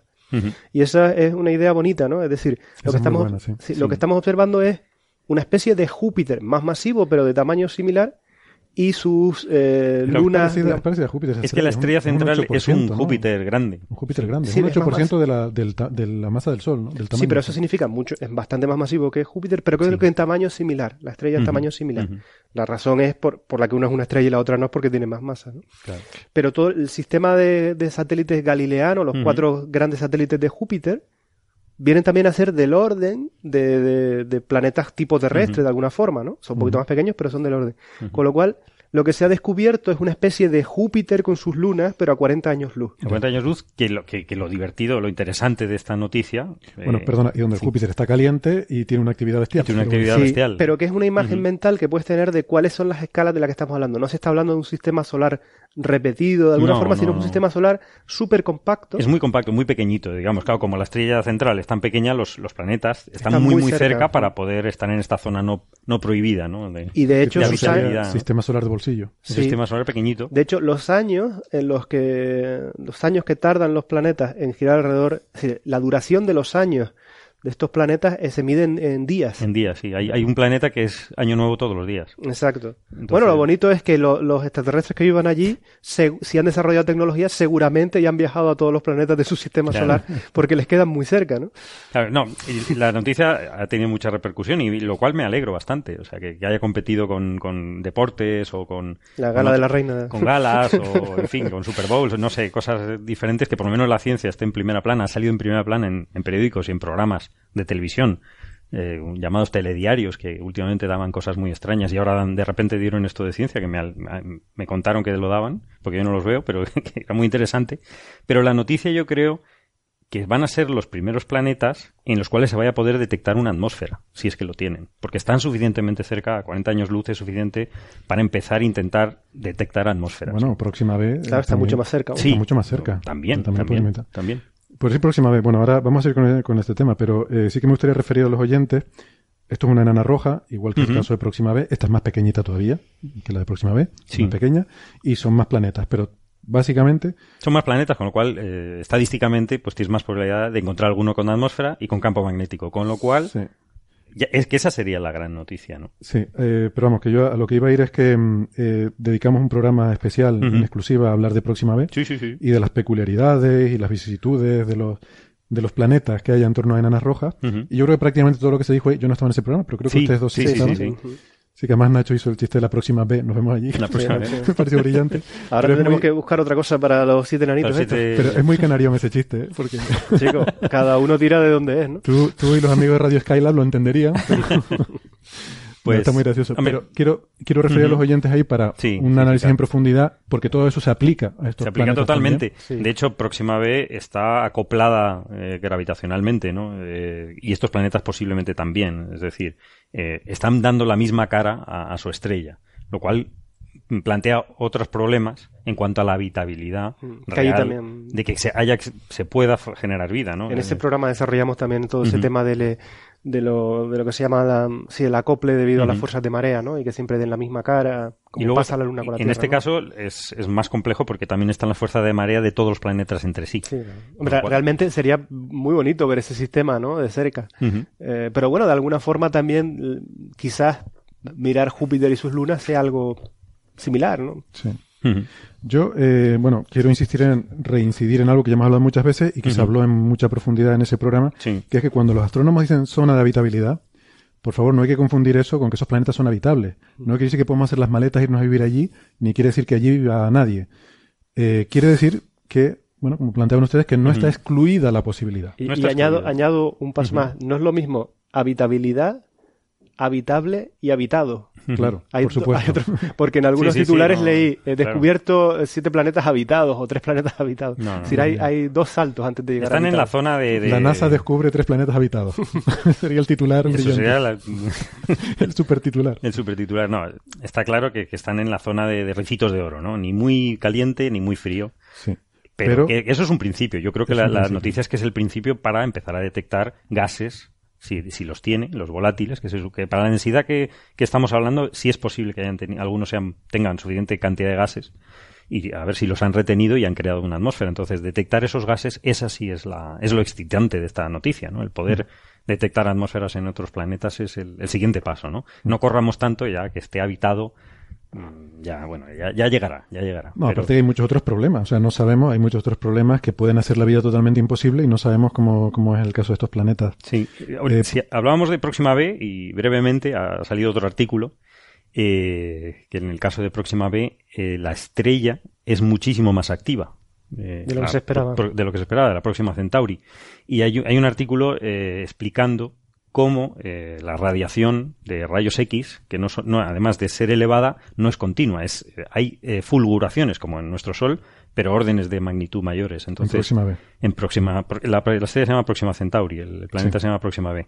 Entonces, en, eso estará llegando a, Próxima B y hay en este artículo se explica un mecanismo que se llama escape iónico, por el cual los rayos X y el ultravioleta eh, energético, el ultravioleta lejano, excitan los electrones del hidrógeno de de esa supuesta atmósfera, estamos hablando otra vez de si existe, eh, si existe esa atmósfera y si tiene hidrógeno, eh, los electrones se pueden escapar eh, hacia el espacio y pueden generar una reacción en cadena en la cual los iones van eliminando el hidrógeno, pasa con el hidrógeno y con el oxígeno de las atmósferas. Es decir, pueden dejar pelado, según su modelo, en 10 millones de años, si hubiese o si, si hay atmósfera, puede quedar pelado en 10 millones de años, lo cual... Sabemos que ha ocurrido en, aquí en el sistema solar. Bueno, añade, añade problemas ¿no? a, este tipo de, de, la habitabilidad. ¿no? Sí, es interesante que para... Ya con esto a cabo, si quieres. Es interesante que eh, debido a todo el desarrollo que se está llevando a cabo para el estudio de los exoplanetas, Quizás es la mejor forma que estamos teniendo de conocer un tipo de estrellas que son las más abundantes, como comentabas, de, nuestra galaxia, ¿no? Es decir, que yo creo que la gente de, estas estrellas, eh, la gente que estudiaba tradicionalmente, históricamente, estas estrellas eh, pequeñas, estrellas de poca masa, ahora estarán súper contentos porque deben tener una cantidad de datos eh, alucinante, ¿no? Sí. Me gustaría, ahora, o sea, hay toda una serie de debates que se podrían tener, ¿no? Em, de todas formas, por la hora que se nos va haciendo, me gustaría posponerlo. Quiero que lo, que lo retomemos pero un poquito más adelante y entramos en el debate sobre la posible habitabilidad de estos planetas. Em, dejamos aquí lo que es así la noticia. Me gustaría comentar otras noticias antes de que se nos acabe el tiempo de radio, que también ha habido esta semana, y luego ya en nuestro tiempo más relajado, más tranquilamente, en nuestro tiempo de podcast, ya divagamos sobre, sobre estas estas estrellas y las posibilidades de que puedan albergar, albergar vida, lo diré, y otro tipo de cuestiones. When you're ready to pop the question, the last thing you want to do is second guess the ring. At Bluenile.com, you can design a one of a kind ring with the ease and convenience of shopping online. Choose your diamond and setting. When you find the one, you'll get it delivered right to your door. Go to Bluenile.com and use promo code LISTEN to get $50 off your purchase of $500 or more. That's code LISTEN at Bluenile.com for $50 off your purchase. Bluenile.com code LISTEN. Everyone knows therapy is great for solving problems, but getting therapy has its own problems too, like finding the right therapist, fitting into their schedule, and of course, the cost. Well, BetterHelp can solve those problems. It's totally online and built around your schedule. It's surprisingly affordable too. Connect with a credentialed therapist by phone, video, or online chat, all from the comfort of your home. Visit betterhelp.com to learn more and save 10% on your first month. That's BetterHelp, H E L P. Em, entonces, vamos a poner pausa aquí a este tema, lo retomamos luego. Y me gustaría que habláramos un poco de una noticia que además eh, viene de, aquí de la casa, que tiene que ver con el planeta 9, que lo hemos debatido en otras ocasiones, y son unas observaciones muy interesantes de nuestra compañera Julia de León, que además eh, fue, fue estudiante de doctorado de Javier Licandro. Javier Licandro, sí. Y, y bueno, está, eh, es muy interesante este trabajo porque eh, es un trabajo sobre unos objetos que se llaman transneptunianos eh, extremos y que puede estar dándonos pistas que refuercen la hipótesis de la existencia de ese planeta 9 postulado por Brown y Vatican. Em, entonces tenemos unos comentarios que nos ha dejado amablemente Julia. estuvo hablando para nosotros en una entrevista que les vamos a poner ahora y, y yo creo que nos ha explicado muy bien Em, en qué consiste este trabajo y por qué, por qué ha sido interesante. Entonces, si les parece, vamos a escuchar esta entrevista, eh, ver lo que nos dice Julia sobre ese trabajo que ella misma ha, liderado y, ya luego volvemos con más comentarios. Vengamos a ello. Doctora Julia de León, bienvenida a Coffee Break. Un placer, ya tenía ganas de participar, ¿eh? Pues sí, la verdad que sí. Estás ahora en La Palma, ¿verdad? Estoy en La Palma, sí, estoy trabajando en La Palma. Siempre estoy trabajando en La Palma, vamos, que tengo la, sede oficial está aquí. Pues muy bien, queríamos que nos contaras un poco este trabajo tan, tan interesante que ha salido ahora una nota de prensa estos días y que tiene que ver con nuevas observaciones que, has hecho, que has liderado tú, eh, utilizando el Gran Telescopio Canarias de, de dos objetos que son transneptunianos extremos, que ahora te pediré que nos cuentes un poco lo que es eso que se llaman 2004 VN112 y 2013 RF98 y que son dos objetos muy interesantes porque, por lo que entiendo, a pesar de que se han descubierto en momentos muy diferentes, sin embargo, parece que estos objetos están muy íntimamente ligados entre sí y eso de hecho es parte de lo que tú has, descubierto, ¿verdad? Sí, em, pues ya casi casi lo has dicho todo tú, ¿no? El, el trabajo es bastante, yo digo que es bastante sencillo de entender. Em, hay como unos 20, 21 de estos objetos transneptunianos extremos, que son, básicamente son objetos que están orbitando más allá de la órbita de Neptuno, de ahí lo de transneptunianos, pero a diferencia de los objetos transneptunianos en sí, que es una población bastante conocida y estudiada, estos son muy recientes y además están mucho más lejos, ¿vale?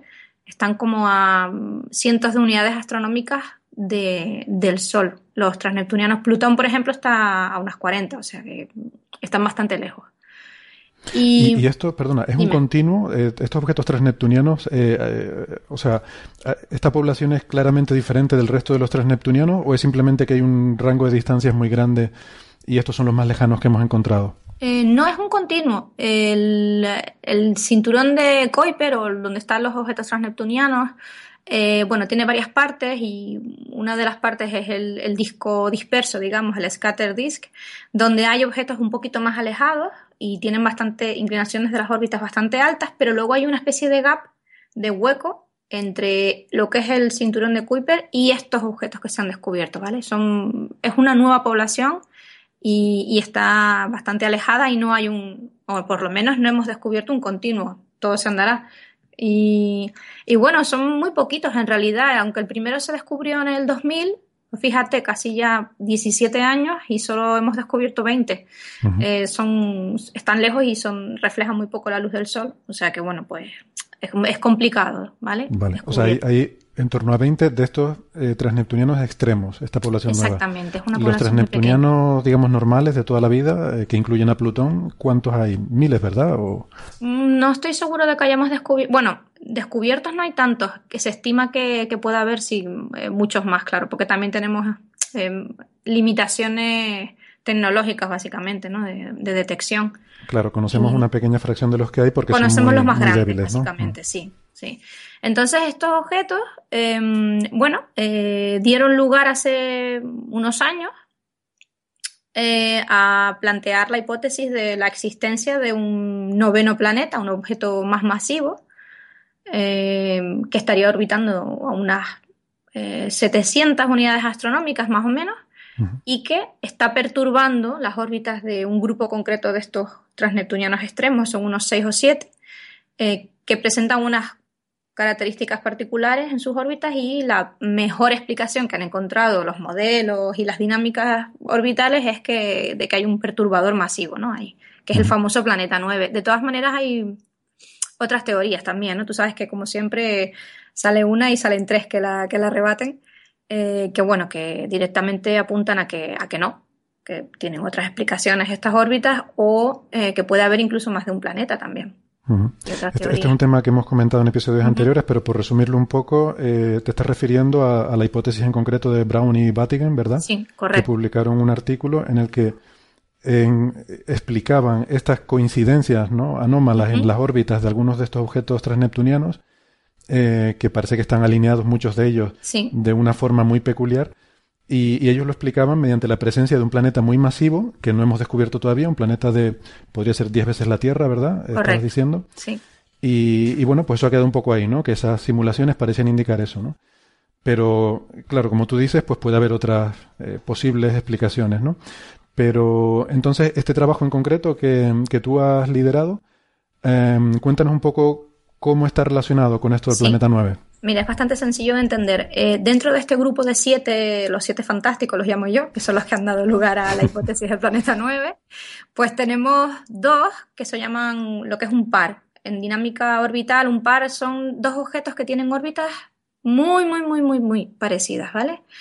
Eh, y tienen unas particularidades eh, que, por ejemplo, em, las direcciones del perihelio y otras propiedades orbitales que son un poco complicadas de explicar, em, están, están muy, muy, muy juntas en separación angular. O sea, las órbitas son casi, casi, casi idénticas. Em, las teorías para explicar este tipo de pares, digamos, de asteroides eh, son, son varias. Las más plausibles son que en un pasado eh, pudiera ser un asteroide, simplemente un asteroide binario, ¿vale? Que, eh, bueno, pues por diferentes circunstancias se vio perturbado y quedó ese remanente de órbitas similares, aunque ya no orbita uno alrededor del otro, ¿vale? Y otras teorías son también que, bueno, pues que básicamente pues pueden provenir de un objeto común, un objeto común que se disoció o se fragmentó por la interacción gravitatoria con otro objeto más masivo. Y ahí es donde nos fuimos nosotros. Bueno, pues vamos a ver si los colores o el espectro en el visible nos da resultados similares de los dos objetos y eso va a reforzar la hipótesis de que provienen de, un, cuerpo progenitor eh, idéntico, ¿no? Digamos que se fragmentó, se disoció por una interacción gravitacional y eso es lo que hemos encontrado. Entonces, claro, esta es la primera vez que se hacen observaciones de espectroscopía de estos objetos, ¿verdad? Porque son muy débiles, muy lejanos, muy pequeñitos estos dos eh, transneptunianos extremos y teníamos simplemente observaciones fotométricas, o sea, mm, tenemos estos puntitos de luz, pero hasta ahora no se había podido medir el espectro porque eh, esas mediciones espectroscópicas requieren mucha más luz y por tanto necesitamos grandes telescopios para eso, ¿verdad? Efectivamente, y ahí es donde entramos en, juego con el Gran Tecán. Claro, tenemos la fantástica suerte de tener un 10 metros eh, aquí en la isla de La Palma Em, y bueno, lo que hicimos fue pues, solicitar tiempo de observación, tiempo discrecional del director. Em, y bueno, parece que el proyecto pues gustó y nos dieron, nos dieron unas, unas horas, ¿no? Para que te hagas una idea, integramos eh, unas casi tres horas para el más débil de ella. Y entonces la conclusión es que estos dos objetos eh, tienen propiedades espectrales muy similares, lo cual indicaría que tienen un origen común. Eh, Efectivamente, mira, este tipo de cuerpos que están compuestos casi siempre de, bueno, lo que creemos, ¿no? Que tendrán una composición similar a lo que se observa de, otros objetos helados, ¿no? Del exterior del sistema solar. Eh, básicamente son hielos, hielos de distintas sustancias, metano eh, principalmente, y bueno, carbono y muchos compuestos orgánicos procesados, ¿vale? Porque están, las superficies están expuestas, no tienen atmósfera, entonces el, pues toda la radiación del sol las partículas cargadas energéticas y tal del Sol, pues alteran estos compuestos, ¿no? Son los orgánicos complejos que llamamos otolins, que lo, habrás seguramente mencionado alguna vez.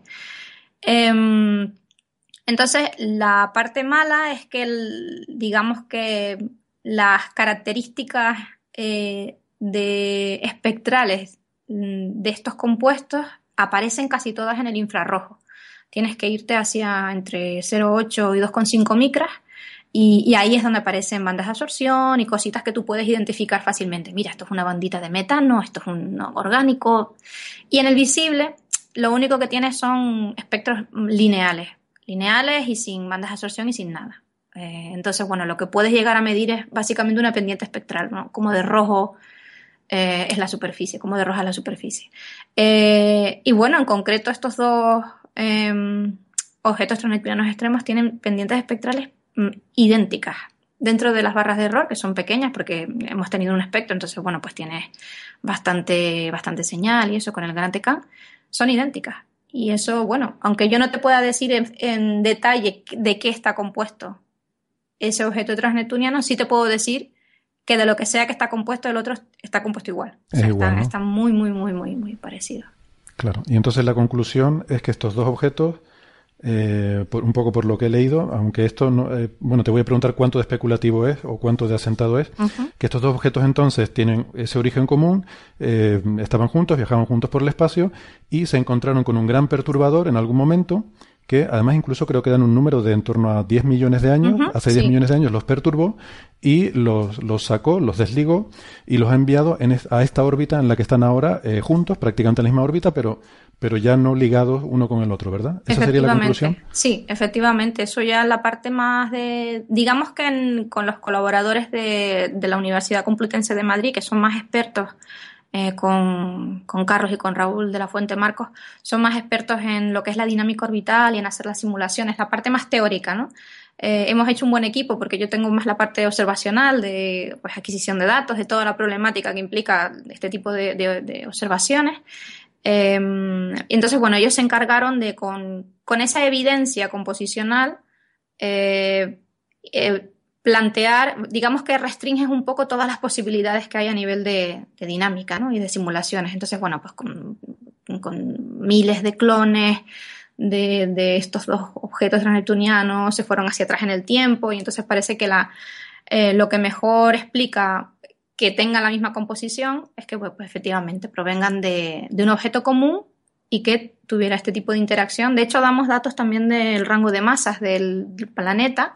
Nos sale un poquito superior a lo que dan Mike Brown y Batty. Entre, bueno, entre 10 y 20 masas terrestres. Estamos ahí, ahí en el, dentro de las barras de error, como digo yo. Eh, y estaría orbitando entre 300 y 600 unidades astronómicas, lo que nos sale a nosotros. Ellos dan un poquito más, unas 700. Pero bueno, parece coincidir bastante bien, incluso en, el rango de excentricidades y de inclinaciones eh, orbitales de, que dan ellos también, ¿no? Entonces, bueno, pues, bueno, está ahí, ¿no? Una especie de... vamos a favor de esa teoría, ¿no? Nunca hay que decir nada muy así, muy asertivo, pero sí. Fascinante, fascinante. Por lo menos los números cuadran, ¿no? O sea, las cosas encajan e-, sorprendentemente bien. Interesante. Sí, muy bien, pues muy intrigante todo esto. La verdad que, no sé, es, bonito, ¿no? Porque esto si al final resulta que se llega a encontrar este planeta, pues parece que estamos viviendo una especie de, de investigación detectivesca, ¿no? En la que nos vamos aproximando a ir, ir acotando, ¿no? El, estrechando el cerco de... Hay mucho interés, desde luego el, el trabajo ha sido publicado bastante... Mm, eh, timely, ¿no? En inglés, que ahora no me sale la, expresión en, sí, no. en, español, no la tengo. Madre mía, qué desastre. Pero bueno, la NASA ha lanzado ahora una iniciativa súper interesante, ¿no? En el, Universe, este que llaman ellos, ¿no? Eh, ha, puesto a disposición de toda la gente eh, imágenes de WISE en el infrarrojo. Y, bueno, a la casa del planeta, ¿no? La gente básicamente te metes en la página web y, y, te pones a buscar objetos que se muevan en los campos de, que ha tomado WISE. Sí, sí, ciencia ciudadana, ¿no? Sí, sí, sí, está súper interesante y está como muy de moda ahora mismo, ¿no? Está hot topic de estas así. Sí, sí, muchas cosas muy interesantes que han salido de ciencia ciudadana, sí. Efectivamente. Bueno, nosotros tenemos también, nos, han seguido dando tiempo de observación en Gran TK, es una buena noticia, y, bueno, vamos a observar otros objetos, eh, más, más objetos neptunianos, a ver qué, a ver qué tenemos. Muy bien, muy bien, fascinante. Pues nada, genial, Julia. Em, enhorabuena por ese trabajo, de verdad que sí, me alegro un montón. Gracias. Y, nada, mucha suerte con esas observaciones futuras y esperamos que sigan saliendo cosas tan interesantes y que, y que nos llames para contárnoslas. ¿Nos des alguna exclusiva? Seguro que sí. bueno, gracias a ti. Venga, amiga, gracias. Hasta luego.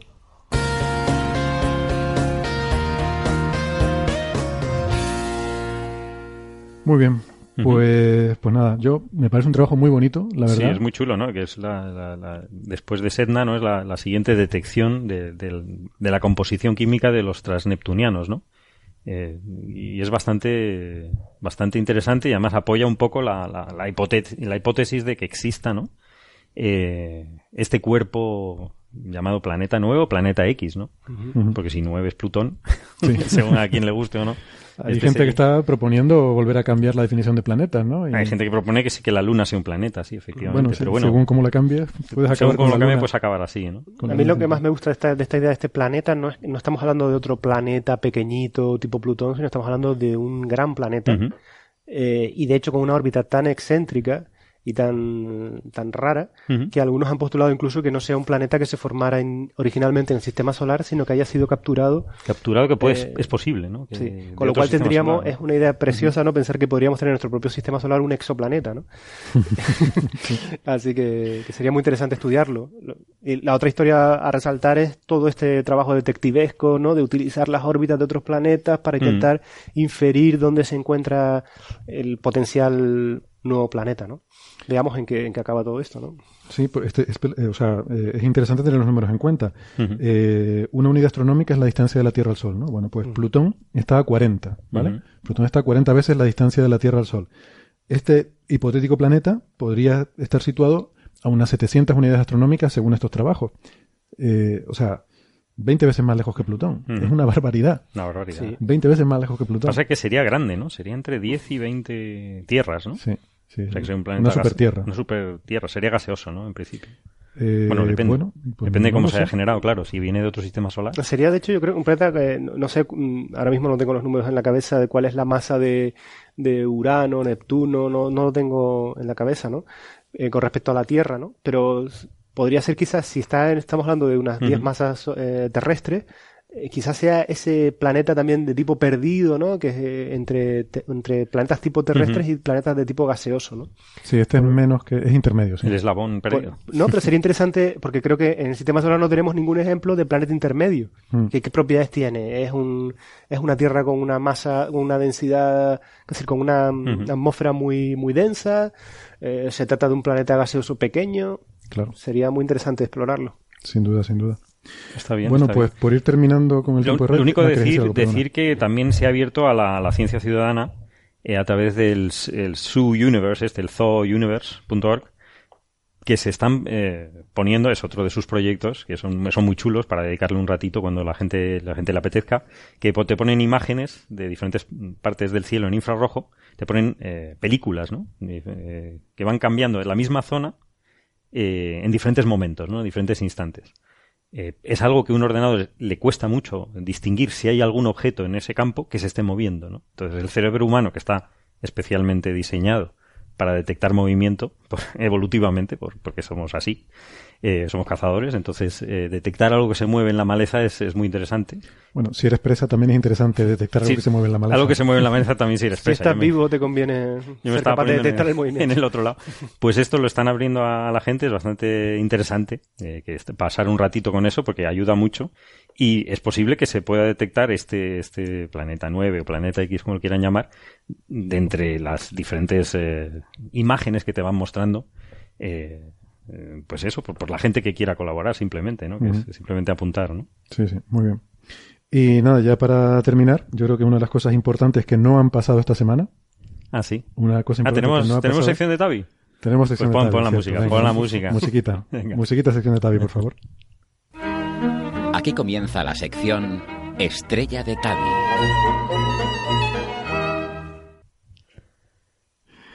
Vale, casi se me olvida la musiquita, gracias. Claro, Carlos. claro, claro. Eh, hay que decir que todo esto lo hacemos para poner la musiquita a la sección Hombre, claro. Por supuesto, ¿no?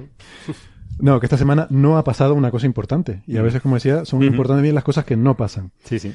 Y lo que no ha pasado, estábamos todos esperando ansiosamente a que llegara eh, el día 21 de febrero, creo Ujú. que era, porque en la curva de luz que había observado Kepler de la estrella de Tabi, había, hay, hay una serie de irregularidades muy extrañas, pero hay sobre todo dos eventos muy prominentes. Ujú. Y esos dos eventos están separados por, creo recordar que unos 700 días, o no, no recuerdo exactamente, pero claro, solo había dos eh, en toda la serie temporal de Kepler que había observado durante tres años y pico, ¿no?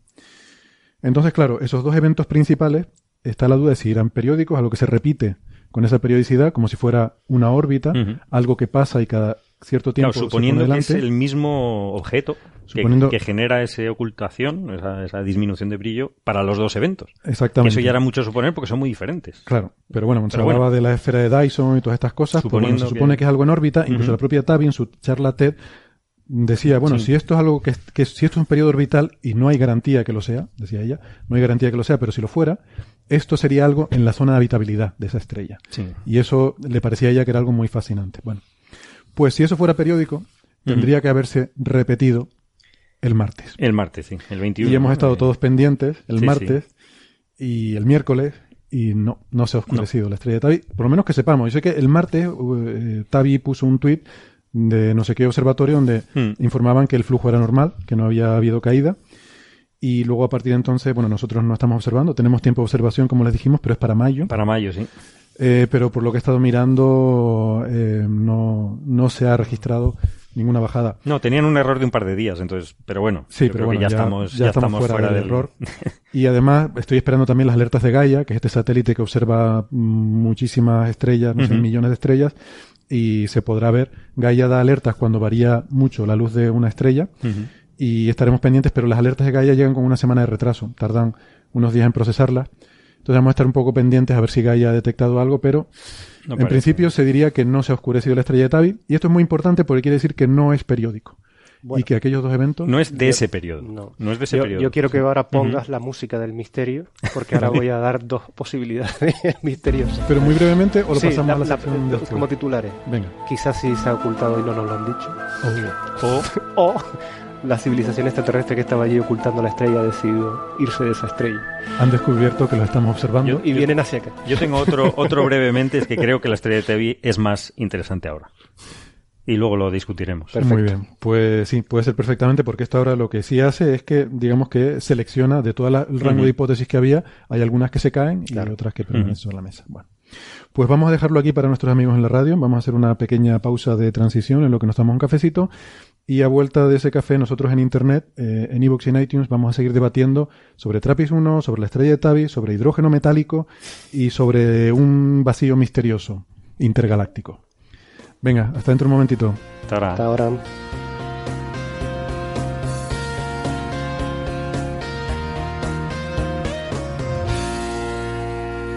Muy bien, pues bienvenidos de vuelta. Gracias por estar ahí. Eso significa que mm, nos están escuchando ustedes por internet ahora mismo. Y, y ahora pues sí, con más tranquilidad. Mira, Hablamos de Tavi, de seguimos con Tavi, eh, rematamos a Tavi. Vamos a rematar a Tavi, venga, ya que estamos. A mí es que me parece ya más interesante. A mí una cosa que me gusta mucho, mucho de, de, ya, de Tabitha Boyajian es que no le gustaba nada la, la explicación, lógicamente, más mágica de megaestructuras alienígenas, ¿no? Que, que le incomodaba bastante, de hecho, es una persona seria. Y dice, hombre, Bueno, ¿por qué me vienen no, a mí no con creo, estas que- no cosas? creo que debamos, es decir, la- lo que pasa es que la hipótesis extraterrestre plantea más cuestiones que resuelve. Sí, Entonces, por, en ese sentido, no es, es, em, bonita desde un punto de vista, eh, incluso diría estético, ¿no? De, de- de- de explicativo, científico. No es por, no, porque como hemos hablado muchas veces, yo no tengo absolutamente, no creo que nadie tenga absolutamente nada en contra de que exista vida o todo lo contrario, otro- todo lo contrario, contrario. ojalá, es que nos Ojalá. encantaría. La Claro. cuestión es por la que hemos criticado tanto esa posible hipótesis de extraterrestre o de civilización extraterrestre es porque eh, eh, para, no, no para está ser fundamentada, no está fundamentada. Mm, eh, no, implica una serie de consecuencias que son inobservables. Por ejemplo, habíamos hablado de la emisión en infrarrojo eh, y bueno, el tamaño de esa estructura, es decir, es decir, una serie de cosas que realmente hacen incómodo eso como Mm. explicación. No porque sean extraterrestres, sino porque las consecuencias son inobservables. O, perdón, no han sido observadas. que es distinto. Ujú. No, y de hecho tiene sus problemas. Eh, quiero decir que sí. si, si tú tienes una, una estructura metálica de semejante tamaño, simplemente por ese tamaño de área a la distancia a la que está la estrella, el calor que, o sea, lo, lo que se calienta, tendría que tener una cierta emisión infrarroja que, Que te no- produce el mismo que no problema que la ¿no? ocultación por, por un objeto extenso, ¿no? Eh, Sí, además es, un- es, la- es una eh, como es solución de último recurso. Es decir, cuando no tengas nada más, pues, pues a lo mejor em- puedes empezar a Pero que aquí damos un paso más que no es solución. No, no es Porque entonces tienes que explicar, tienes, tienes que poner otro más, parche te crea más parches, ¿no? para más, explicar más parámetros necesita- libres Efectivamente. y entonces con muchos parámetros libres ya, ya deja de ser interesante. deja de ser interesante. ¿no? Y Lo, lo, lo bonito es que ya un poco nos están quedando las soluciones más exóticas y más divertidas, para, desde mi punto de vista, que no, que no son los alienígenas, que sería genial. Ya me encantaría, pero vamos. que es el, el medio interestelar. Que haya algo en el medio interestelar entre, nosotros y, la estrella de Tabi, que, no es, que, no, es, no es imposible. Hay, hay, por ejemplo, eh, nubes oscuras, glóbulos de Bock, que se llama, que se han detectado a esas latitudes, de, que son muy, muy, unas, unas estructuras bastante complejas, se conocen bastante poco, eh, que, que, a veces cuando se ven eh, enfrente del gas es como agujeros oscuros, en, porque es que absorben la luz, es decir, son invisibles que pueden estar en, en, en, ese entre nosotros y la estrella de Tabi. Y otra opción también ya eh, también exótica pero pero plausible es un sistema de anillos de un disco muy grande alrededor de un objeto eh, invisible. Es decir un agujero negro. Es decir una cosa exótica. Exótica exótica no descartable. No puede ser un planeta también. Claro pero ¿dónde está un sistema el planeta mucho no se más ve extenso no, porque el, o sea, el disco anillo es mucho más extenso que el planeta. Un super Saturno. Sí, un super Saturno. Eh, como el que se descubrió en eh, WASP, vaya, no me acuerdo el número, pero uh -huh. hay, sí, hay, hay observaciones que son, que son, de hecho, eh, son tránsitos estos muy irregulares, parecidos a los que se observan en la estrella de Tabi, uh -huh. observados por un, o sea, producidos por un, un super Saturno, ¿no? Pero bueno, eso tiene, tiene otra. Lo que pasa es que hay, forma... hay, que hacer pruebas para, para descartar o, o, verificar esto, ¿no? En, con las demás estrellas del campo, ¿no? Pero bueno. La mía favorita es uh -huh. una un poco más terrenal que esa, que la comentamos, creo que la última vez que hablamos de lo de Tabi hablamos de esto, que uh -huh. es el de los planetesimales con nubes de polvo, uh -huh. eh, de algún resultado de alguna fragmentación de objetos. Además, había unas simulaciones chulísimas que habían hecho, creo que eran polacos los, los investigadores, dos investigadores polacos, y habían hecho unas simulaciones en las que probablemente como resultado de una fragmentación uh -huh. de un objeto con una órbita, una órbita extraordinariamente eh, excéntrica uh -huh. que se acerca muchísimo en el perihelio y se aleja muchísimo en el afelio. ¿no? Uh -huh. Entonces... Eh, es una periodicidad... Claro, esto no sería, extraña, no sería, no sería periódico, periódico o sea, ni siquiera. ¿no? Estos dos eventos serían el paso de dos Sí. de estos planetas. Y no los vuelves a ver pasar hasta... Y no los vuelves a ver, muchos años, o vuelves claro. a ver otro, ahí pierdes capacidad predictiva. claro. Claro, porque van evolucionando ellos mismos, claro. Porque van evolucionando y si está muy lejos puede ser dentro de 100 años que tengas la otra, Sí. la El otra, otro- el otro paso. Pero eh, el tema sería intentar detectar la emisión infrarroja del polvo. Habría que aumentar muchísimo la sensibilidad, quizás con telescopios mucho más grandes. Se podría intentar detectar la emisión infrarroja de este polvo, que sería el responsable de los oculta- ocultamientos, las ocultaciones. Y el viento de la estrella en interacción con este polvo, eh, o sea, entre, en parte el movimiento orbital, el viento de la estrella soplando, eh, hay todo un juego de cuánto ligado está gravitatoriamente el polvo al, al objeto, que te da lugar a tránsitos que son cualitativamente muy similares a los que la morfología de los, Los tránsitos sí, pero el problema es el oscurecimiento secular. Es Ah, decir, es eso- otro problema, y es si te crees eso, ¿no? Si te crees eso. Claro. Eso está todavía en duda. Eso está en, en duda, pero se, digamos, todavía no hay manera de descartarlo, ¿no? Es decir, si jugando con eso, Claro. las soluciones que, que- que te resultan son, son menos, ¿no? Pero o sea, aquí había dos claves. Una era Claro. ver si esto era periódico, que ya yo Sí. creo que está. Puede haber otro periodo, ojo, ojo. Es decir, si, claro, es más, introduces otra vez más problemas que, que soluciones. soluciones. Si, si no coges esos picos, dices, no, es que no son los mismos efectos de esos dos. Coges otros picos, te sale un periodo más grande y a lo mejor en mayo eh, puede ser que se vea algo. Entonces, Pero son eventos más pequeños. son eventos más pequeños. O sea, te quería los dos grandes, que entonces no sabes lo que son, no son periódicos. Son de cosas diferentes, además, lo cual pequeños- introduce un problema mayor. Y luego los pequeños serían otro tipo de tránsito producido por otra cosa diferente. ¿no? Pero bueno, lo que sí, había dos puntos clave. Uno era eso, si esto era periódico, que ya se ha resuelto. Y otro es el de el oscurecimiento sec- secular a lo largo de un siglo. ¿Eso es real o no? Ese es el punto donde yo creo que ahora habría que concentrarse. No sé cómo, habría que intentar Hay que intentar resolver validar eso, ¿no? Y luego hay otra explicación que también comentamos que es que se hubiera tragado un planeta. Sí, un es de los últimos grande. artículos que hay, ¿no? Es uno de los últimos. Y eso explicaría sobre todo el, el oscurecimiento secular. Porque no es que la estrella se esté oscureciendo, sino que se abrillantó. Se abrillantó y luego se está, Y se está relajando. volviendo a su estado natural, digamos, original, ¿no? Y eso debería ser relativamente fácil de comprobar simplemente mejorando la precisión de las observaciones, viendo si la luminosidad de la estrella es consistente con su temperatura efectiva. Porque si se ha brillantado, tendrías más luminosidad, pero la temperatura efectiva seguiría siendo la misma. ¿Vale? Eso produciría una inconsistencia con los modelos de estructura estelar entre la temperatura efectiva y la luminosidad de la estrella. Hombre, y ya si tuvieras un- una capacidad de extraer un espectro de altísima señal ruido, podrías ver hasta el contenido metálico de la, de la estrella y ver si tiene trazas eh, de, metal, de, de, de, elementos anómalos para el tipo de estrella que es, ¿no? Como mm. si se hubiese tragado un planeta, ¿no? No sé si... O... Hombre, el planeta si se lo tragó le produjo un efecto un bestial. Efecto gordo, sí. Porque bajó aquello la luz, o, o en este caso subió, como quieras verlo, uh -huh. de una manera extraordinaria. ¿no? no, pero esto no sería para los tránsitos, ¿eh? Esto es para no, el... no, pero estoy diciendo para, para, para, pero en cualquier caso estamos hablando de variaciones en luminosidad muy años, importantes. Uh -huh. Sí. Quiero decir que Sí, porque era cuánto, un 15% en 100 años. Lo que sí, era que una cosa ¿no? extraordinaria para el tipo de estrella, ¿no? Uh -huh. eh, entonces, eh, yo no sé, yo no, yo no, la verdad que no he seguido con, con detalle esto, pero no sé si la estrella es lo suficientemente brillante, me imagino que sí, como para dedicar, eh, digamos, muchísimo tiempo de observación con grandes telescopios y tratar de ver eh, qué, qué, elementos químicos tiene. Uh -huh. No sé si alguien lo habrá hecho en detalle. Eh, no sé si recuerdan alguno. No, no. Pues me no. parece una observación interesante. Hay, hay algunas observaciones espectroscópicas mm. en el paper original, pero son, son bastante eh, mm. modestas, ¿no? Creo que son, de hecho, no recuerdo ahora el telescopio, creo que era un telescopio de un metro mm. o, o, dos metros, no me acuerdo. ¿Y te acuerdas de la magnitud de la estrella?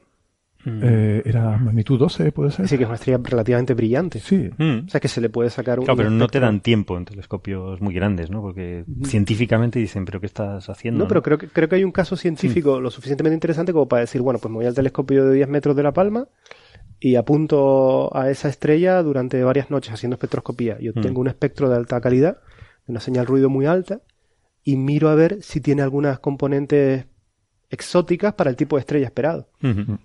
Sí, eso podría ser una, una, una pista importante, ¿no? Eh, a nosotros que nos gusta mucho la polarimetría, esa podría ser otra también. Si tú tienes polvo alrededor de la estrella, debería haber una cierta componente polarizada. Uh -huh. Claro, no he hecho estimaciones, no sé cuánto de cuánto de importante sería esa señal o cuánto de medible. Porque, claro, la polarimetría eh, requiere. Son, son señales muy, muy débiles y muy difíciles de observar, incluso con grandes telescopios en otras estrellas. Uh -huh pero eh, si tú tuvieras polvo, la luz reflejada de la estrella reflejada en el polvo estaría polarizada. Entonces podrías intentar detectar una, una componente polarizada en ese, en ese espectro. Um, sí, bueno, supongo que seguirán llegando más, más pistas, ¿no? Esta de momento yo creo que era una muy importante. Y bueno, estaremos atentos a ver si en esta semana Vamos a ver. bueno, se produce algo o si estas alertas de Gaia nos dicen algo. Porque, insisto, las alertas de Gaia van con prácticamente una semana de retraso respecto al tiempo real. Uh -huh. Pero vamos, no tiene pinta de que haya, de que haya variado, por lo que hemos visto hasta ahora. Bueno, ¿quieren que retomemos el debate sobre los siete enanitos de Trappist One y en particular lo que les sugiere a ustedes? Me gustaría uh -huh. conocer su opinión uh -huh. sobre la habitabilidad de estos nuevos mundos que se han descubierto. Que, um... bueno, yo, yo opino que, que son sistemas eh, tan exóticos que no sabemos cómo... De... Sí, primero... Mm yo siempre pongo este ejemplo, es decir, eh, se utiliza el hecho de que la vida en la Tierra eh, eh, es capaz de sobrevivir a condiciones muy extremas, los famosos extremófilos, temperaturas muy superiores a los 100 grados, presiones tremendas, bajo tierra, utilizando en vez de oxígeno otro elemento, en fin, que la, la vida es como muy... Mm, puede vivir en condiciones extremas. Bien, eso es un tema a favor, pero lo que no se suele recordar es que la, eh, no sabemos cómo se si la vida se puede originar en esas condiciones extremas. Sabemos que una vez se crea vida es difícil destruirla. Eso sí lo sabemos uh -huh. porque se esparce rápidamente y se adapta. Pero de ahí a decir que es capaz de surgir en esas condiciones, ya, no... ya, ya, hay un salto. ¿no? Uh -huh. Y otra cosa que, si no recuerdo mal y me pareció haber leído, es que se cree que estos planetas nacieron en, en, a distancias mucho más lejanas de las que se encuentran ahora de la estrella. Sí. Si esto fuera correcto, quizás pudieron tener los precursores de la vida antes en condiciones más favorables en términos de radiación que le llega de la estrella, o tenían una atmósfera o por lo que fuera. Si la vida se creó allí, a lo mejor es posible que exista algo eh, todavía. Pero yo creo que sí, con las condiciones que tienen, eh, no, no me atrevo a decir nada, pero nada contundente, pero creo que, que, no sería una vida como la que nosotros estamos acostumbrados, ¿no? Sí, es, eh, es, complicado, es complicado. Es decir, es que siempre estamos forzando, siempre estamos yendo a la vida que conocemos, lógicamente, claro, no, no, tenemos otra cosa, ¿no? Sí.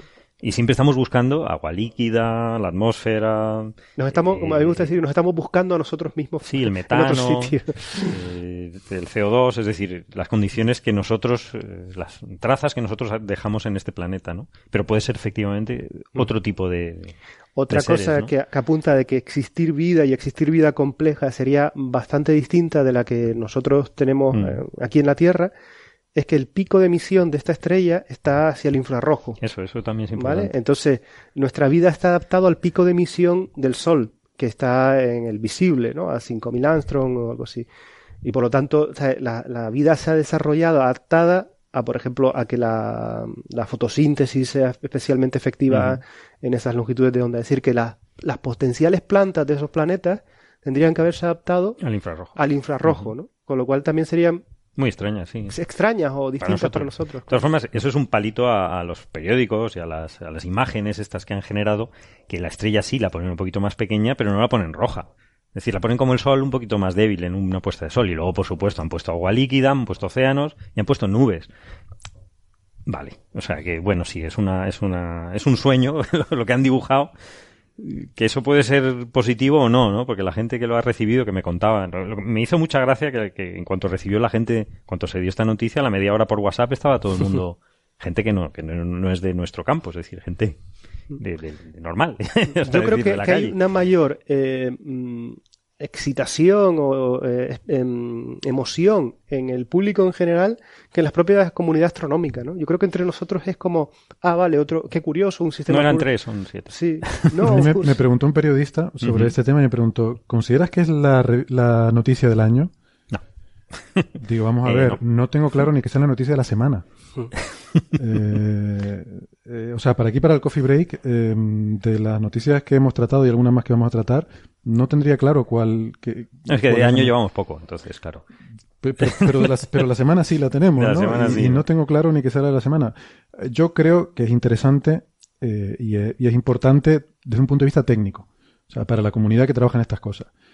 Claro, lo Y- interesante luego- es el, el siguiente paso. O sea, luego- sí, es lo que... Sí, lo- luego explicaré un poco por qué creo que es importante y, y podemos entrar en ese debate, pero científicamente.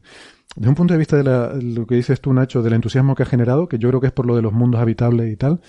Vamos a ver, no es el primer planeta habitable, en zona de habitabilidad, perdón. Que es un nombre que a mí no me gusta nada porque No. transmite la impresión de que es un planeta habitable y puede que no lo sea para nada. Para nada. No es el primero. Tampoco es el primero en torno a una enana roja. O sea, lo que tiene de exclusivo es que la enana roja más fría y más pequeña hasta ahora y que, bueno, hay seis o siete en lugar de tres como se pensaba que había sí, antes. Bien. sí. Rocosos, que son, son del tamaño de la. Tierra, eso sí. Problemas que pueden tener los planetas en torno a una eh, enana roja para la vida. Lo dicho, lo comentaron ustedes en aquel episodio. Si quieren vamos a repasarlo otra vez. Eh, Sí. que- Bueno, lo, lo que ha dicho Nacho, que, lo de que emiten en infrarrojo. Ah, que emiten infrarrojo. Bueno, pero eso no tiene por qué ser un problema no es grave, ¿no? un problema. Es una cuestión a la que hay que adaptarse, pero no No, claro, vale. Sí, lo que pasa es que para que haya agua líquida te tienes que acercar mucho. Si te acercas mucho, es una estrella que emite, como hemos dicho, en, en rayos X y en ultravioleta mu- muy intensamente, Sí. dejando de lado que tiene fulguraciones. Es un, Sí.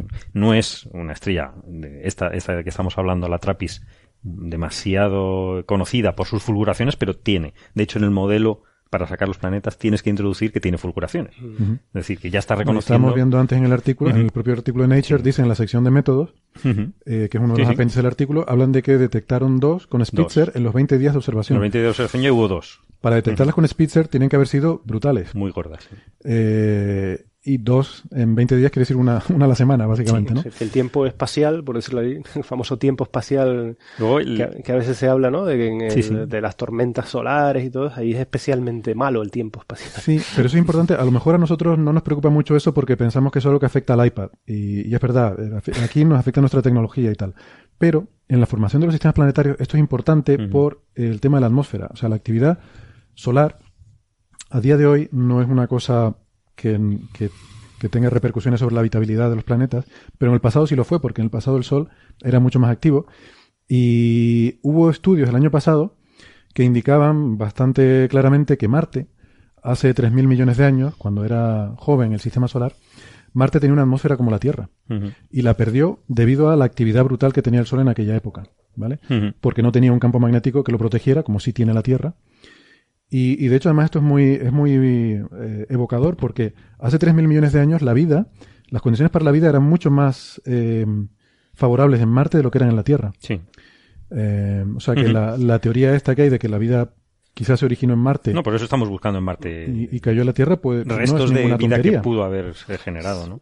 No es ninguna tontería. Era más No. fácil que hubiera vida en Marte hace 3.000 millones de años que en la Tierra. Y a mí me gusta hacer otra, otro hincapié que, que es muy importante para el tema de la vida, que es como, como, como hemos estado comentando, el tema del campo magnético, la influencia del campo magnético para, para ser capaces de retener las atmósferas de los planetas Sí. y por lo tanto evitar que la radiación no solo eh, altere continuamente la vida en, en la superficie de los planetas, sino que el- el- esa, esa atmósfera es capaz de mantener el agua en estado líquido. Es decir, fí- fíjense cómo está ligado el campo magnético con la posibilidad de que exista agua líquida Mm. en el planeta vía la capacidad de retener la atmósfera. Pero es que hay otra cosa más, que si entendemos bien... Sí, es que es importante lo que has dicho. Déjame matizarlo porque, o, o, perdón, enfatizarlo, porque aunque esté en la zona de habitabilidad, si no tiene atmósfera, no hay agua. y no hay se nada. evapora. Se evapora. Pero es que todavía voy a más, más allá. ¿Por qué la Tierra tiene un campo magnético? ¿Vale? Y si lo entendemos bien, aparentemente está ligado con el hecho de tener una luna lo suficientemente grande cerca, Ujú. capaz de producir mareas no solo en la superficie, sino también en el interior y eh, generar la rotación del núcleo de hierro. De, de- Sí, parece que es, que es de- fundamental. y sin rotación de núcleo de hierro, ¿vale? Ese, ese empuje continuo que tiene el núcleo de hierro, no se hubiera generado el campo magnético en la Tierra, o se, o se hubiera generado hace tiempo, ya se hubiera disipado porque el núcleo hubiera dejado de rotar de manera, eh, digamos que eh, capaz de generar ese campo magnético. Se hubiera evaporado la atmósfera de la Tierra por, por el, el viento solar y su- a continuación se hubiera evaporado el agua. Sí, sí. Es decir, Un que hay una de- serie de, a veces, Lo que pasó la en Marte, diferencia ¿no? entre Marte, Ujú. lo que pasó en Marte, pasó en exactamente. La Tierra no ha acabado como Marte porque tenía un Que campo. Marte, recordemos, que no tiene campo magnético. pero tiene un campo magnético quizás porque tiene una luna enorme alrededor. Quizás porque Pues tiene una quizás. luna. Sí, sí. Y entonces vemos la em- empezamos Bueno, a ver no está serie- todo claro. es- es- No, no está claro, pero- pero, una- pero bueno, es es un, una teoría. es un Sí, tema sí, importante. eh, es una hipótesis si muy fuera- plausible. Si fuera cierto, vemos que el número de carambolas cósmicas que se tienen que dar para que un planeta pueda llegar a albergar vida, e incluso vida simple, todavía voy a decirlo de manera más conservadora, para que pueda tener agua líquida en su superficie, es enorme. Sí, sí. Tiene que estar a la distancia correcta, tiene que tener atmósfera, tiene que tener, por lo tanto, un campo magnético Campo adecuado. magnético. Y ese campo magnético tiene que ser lo suficientemente, eh, tiene que perdurar lo suficiente en el tiempo como para que se den las condiciones en las que se pueda desarrollar vida. Es decir, que, Eso es muy importante, sí. que es luego- tremendo, ¿no? Y luego no, no hemos dicho que, que esta estrella es muy extraña, es decir, es muy diferente al Sol. Sí. Es totalmente convectiva. Esto no es, es una un tipo M6. eh, todo el material está continuamente mezclándose. Su campo magnético posiblemente hay modelos de campo magnético y no son nada parecidos al Sol. Eh, pueden ser caóticos. Aparte de ser muy muy intensos, como estamos viendo, el resultado de estos rayos X y estas fulguraciones, es decir, que y, obje- y objetos, o sea, planetas tan cercanos están embebidos Y en este campo a- magnético caótico. ¿Tenemos alguna idea de cuál puede ser la edad de esta estrella? ¿Es una estrella joven, una estrella vieja? No se sabe, hay un límite. Es que es, eh, eso es muy es, es un tema controvertido, bastante. De hecho, son, son por estrellas que duran miles claro, de millones de Son años. estrellas muy, sí, antiguas. Muy, muy, muy duraderas, pero muy, Muy duraderas. Por probabilidad es posible que sea mucho más vieja que el Sol. Es que eso es muy interesante también a la hora de entender eh, cuál es el material de que pueden estar formados esos planetas también. Porque si se, tra- se trata de una estrella de segunda generación, el Sol es de Ah. tercera, ¿no? Que ya por lo tanto ha recibido el enriquecimiento mm, de material metálico, de, elementos como el hierro y, y cosas que son fundamentales para la vida, porque es el resultado, es decir, el, el Sol es el nieto de las primeras estrellas, ¿no? Pero aquí estaríamos hablando de los hijos. Serían estrellas de segunda generación, si son estrellas de que digamos que tienen 10.000 millones de años, algo Ujú. así. Y en ese sentido todavía a lo mejor son mucho más pobres en metales por lo- y por lo tanto en elementos químicos necesarios para que se formen estructuras eh, más complejas, ¿no? Ya, pero ya hay planetas, con lo cual, por Sí. lo menos esa masa rocosa. Pero no necesario, pero su contenido, por ejemplo, fíjate, es que esto, esto es importantísimo. Tú puedes formar planetas sin tener, eh, sin tener eh, hierro. ¿Vale? Lo puedes formar, eh, no se puede tener elementos pesados, pero no necesariamente hierro. Si no tienes hierro, los materiales pesados que van al centro de los planetas quizás no tengan el contenido metálico capaz de generar campo magnético. Claro. Vale, por el campo magnético, sí, sí. es decir, claro, que, que cuidado, ¿eh? Es decir, eh, eh, al- Eso es interesante, sí, sí. sí. Bastante interesante, pero son muchos muchos parámetros desconocidos. Hay muchas Efectivamente, mm, Es decir, que la, la vida, es o sea, por lo menos la vida como la terrestre, eh, no es no, no se origina al principio del universo, se origina, eh, de hecho, la Tierra eh, junto con el Sol tiene unos 4.000 algo millones de años, ¿no? Entonces, fíjate, todo, ya pasó, pasaron eh, 8.000 millones de años antes de que se creara eh, el Sol y por lo tanto los, también los planetas alrededor. Es decir, que es relativamente joven, entre, es del último tercio de la, del, de la edad del universo cuando se ha formado la, la vida. Entonces, fíjate todas las, las, es decir, porque muchas veces se plantea, bueno, ¿y si existen civilizaciones que tienen miles de millones de años? Que a lo mejor no es posible, porque no, no, se, pudieron, no se pudo formar la vida uh -huh. en estrellas de hace 10.000 millones de años, por ejemplo. Uh -huh. No lo sé, estoy especulando porque tampoco sí, soy un sí, experto, sí. pero sí quiero... Eh, También dependerá hacer... de la posición en la galaxia, ¿no? Porque por según en regiones más pobladas tendrás más mm, contenido en materiales para, para formar estos planetas. Uh -huh. Um, eso es muy interesante, ¿no? Y, mm. y, de hecho, yo aquí me gustaría invocar un poco el principio antrópico, ¿no? Porque estamos hablando de las posibilidades de que pueda haber, no haber vida, para arriba y para abajo. Hay una cosa, que es que las estrellas enanas rojas mmm, son súper interesantes por muchas razones. Es donde es más fácil encontrar planetas, eso ya lo explicamos en aquel episodio, y por eso ahora todo el mundo está mirando estas estrellas porque es más fácil encontrarlas aquí. Uh -huh. Este sistema no se hubiera podido encontrar en una estrella tipo solar porque tecnológicamente es mucho más complicado y nuestra tecnología todavía no nos permite encontrar estos sistemas en estrellas como el Sol. Pero en estrellas enanas rojas sí podemos empezar a verlo. Entonces toda la búsqueda se está dirigiendo ahí y hay un efecto de sesgo. Ahora bien, es interesante porque, lo que decía, la mitad de las estrellas de la galaxia son enanas rojas, uh -huh. mientras que estrellas como el Sol solo hay un 7% por probabilidad elemental, uno pensaría que si se va a formar vida en un sitio, lo más probable es que sea una enana roja. Sí, probable. Eh, hay básicamente 40 veces más probable, 40 veces más probable que se forme la vida en una enana roja que en una estrella como el Sol. Sin embargo, nosotros no estamos en una enana roja. Estamos en una estrella de tipo solar. Uh -huh. Bueno, eh, puede ser casualidad, puede ser. Pero realmente la probabilidad es que lo normal es que viviéramos en una, estre en una eh, en estrella una, enana roja. Enana roja sí. Salvo que quizás haya algo que haga que la vida sea más difícil en las enanas rojas, que compense esa probabilidad adicional de tener muchas más. Está, está el otro Entonces, factor... quizás el hecho de que nosotros estemos en una estrella de tipo solar nos está diciendo que hay algo que estas sospechas que estamos poniendo de que sea difícil la habitabilidad de estos planetas, pues que a lo mejor es fundamental. es cierto, o sea, que, que es cierto que es difícil generar, pero no quiere decir que sea imposible. Lo que pasa es que es verdad que estamos suma, suma, suma. a lo mejor es lo que lo dificulta lo suficiente como para compensar. Ni, hombre, el, ninguno de estos factores eh, claro, imposibilita es que, totalmente, ¿no? Pero... El problema de utilizar ese tipo de argumentación, que es interesante, uh -huh. ¿no? Por esa argumentación de tipo estadísticos que también te llevan a, si le quieres desarrollar, tienes que llevarlo a todas sus consecuencias.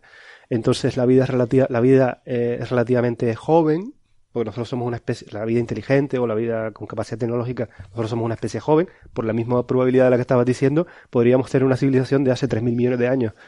Sin embargo, sí, pero, no ahí, pero, ahí, la probabilidad no está. O sea, si tú pones un, una barra de, de, la edad del universo y dices 15.000 millones de años, ¿no? Uh -huh. Y tiro un dardo que me salga 4.000 millones de años, es una probabilidad uh -huh. razonable, cercana a uno, ¿no? Sin embargo, por ejemplo, tú planteas lo de la Luna. -huh. Yo ahí también invoco lo de la Luna. ¿Cuántos planetas hay como la Tierra que tengan un satélite tan grande? En el sistema solar, ninguno. No. Y por lo que sabemos fuera, la verdad que no podemos saberlo. Pero parece que es poco probable que eso ocurra. Entonces. Hombre, no lo hemos detectado porque, claro, es muchísimo más complicado. Es más complicado, claro. Ese, sería interesante sería, saber... Eso sí que sea De hecho, yo no sé si. Tú, ah, creo que ha habido, uh -huh. pero no, no lo sé con certeza, eh, o sea, eh, artículos que, que, declaren que se ha descubierto una exoluna. Exoluna, no. Pero bueno, en principio, a medida que vayan mejorando las curvas de luz, serán capaces de detectar el paso de un sistema, digamos, binario uh -huh. de, de, planetas, ¿no? Sí, es un refinamiento, come, con los nuevos telescopios se tendrá que poder. Sí. Porque este es el paso para el siguiente telescopio, que los han puesto. Sería súper interesante si sabemos. Fácil, ¿no? Si pudiéramos determinar que la configuración Tierra-Luna es algo extremadamente improbable, entonces ahí de nuevo yo metería el principio antrópico. Entonces debe haber algo, debe haber alguna relación entre la existencia de la Luna tan grande y la vida en la Tierra. Uh -huh. mm, no lo sé. Pues lo que decía eh, Nacho, el campo magnético. Podría ser, sí, sí. No. Ese, de hecho, esa es mi apuesta. Eso es un. Claro, claro, claro. Eso es, eso es Pero fíjate ¿no? que ya, si eso fuera así, eh, entonces eh, estaríamos hablando ya de que o sea, yo sí creo que se puede apostar una cierta cantidad de dinero razonable, digamos, a que el sistema Tierra-Luna no es muy común. Yo creo que no es muy común, pero claro. Porque estamos hablando de casi de un, lo que se visto sí, desde fuera parece un sistema eh, doble de planetas. O sea, la, el tamaño de la Luna con respecto a la Tierra es gigantesco. Es, es, sí, Es un sexto. Es equiparable, claro. Sí, me refiero, son del orden de magnitud. Son del orden, sí. Mientras que, por ejemplo, entre Júpiter y sus lunas hay factores de varios órdenes de magnitud, o Marte y sus pequeñas lunas, eh, por no decir, eso es decir, diciendo que tienen algo. Por ejemplo, cuando ya miras Mercurio. O Venus. O Venus. Plutón, Plutón, pero como no es un planeta.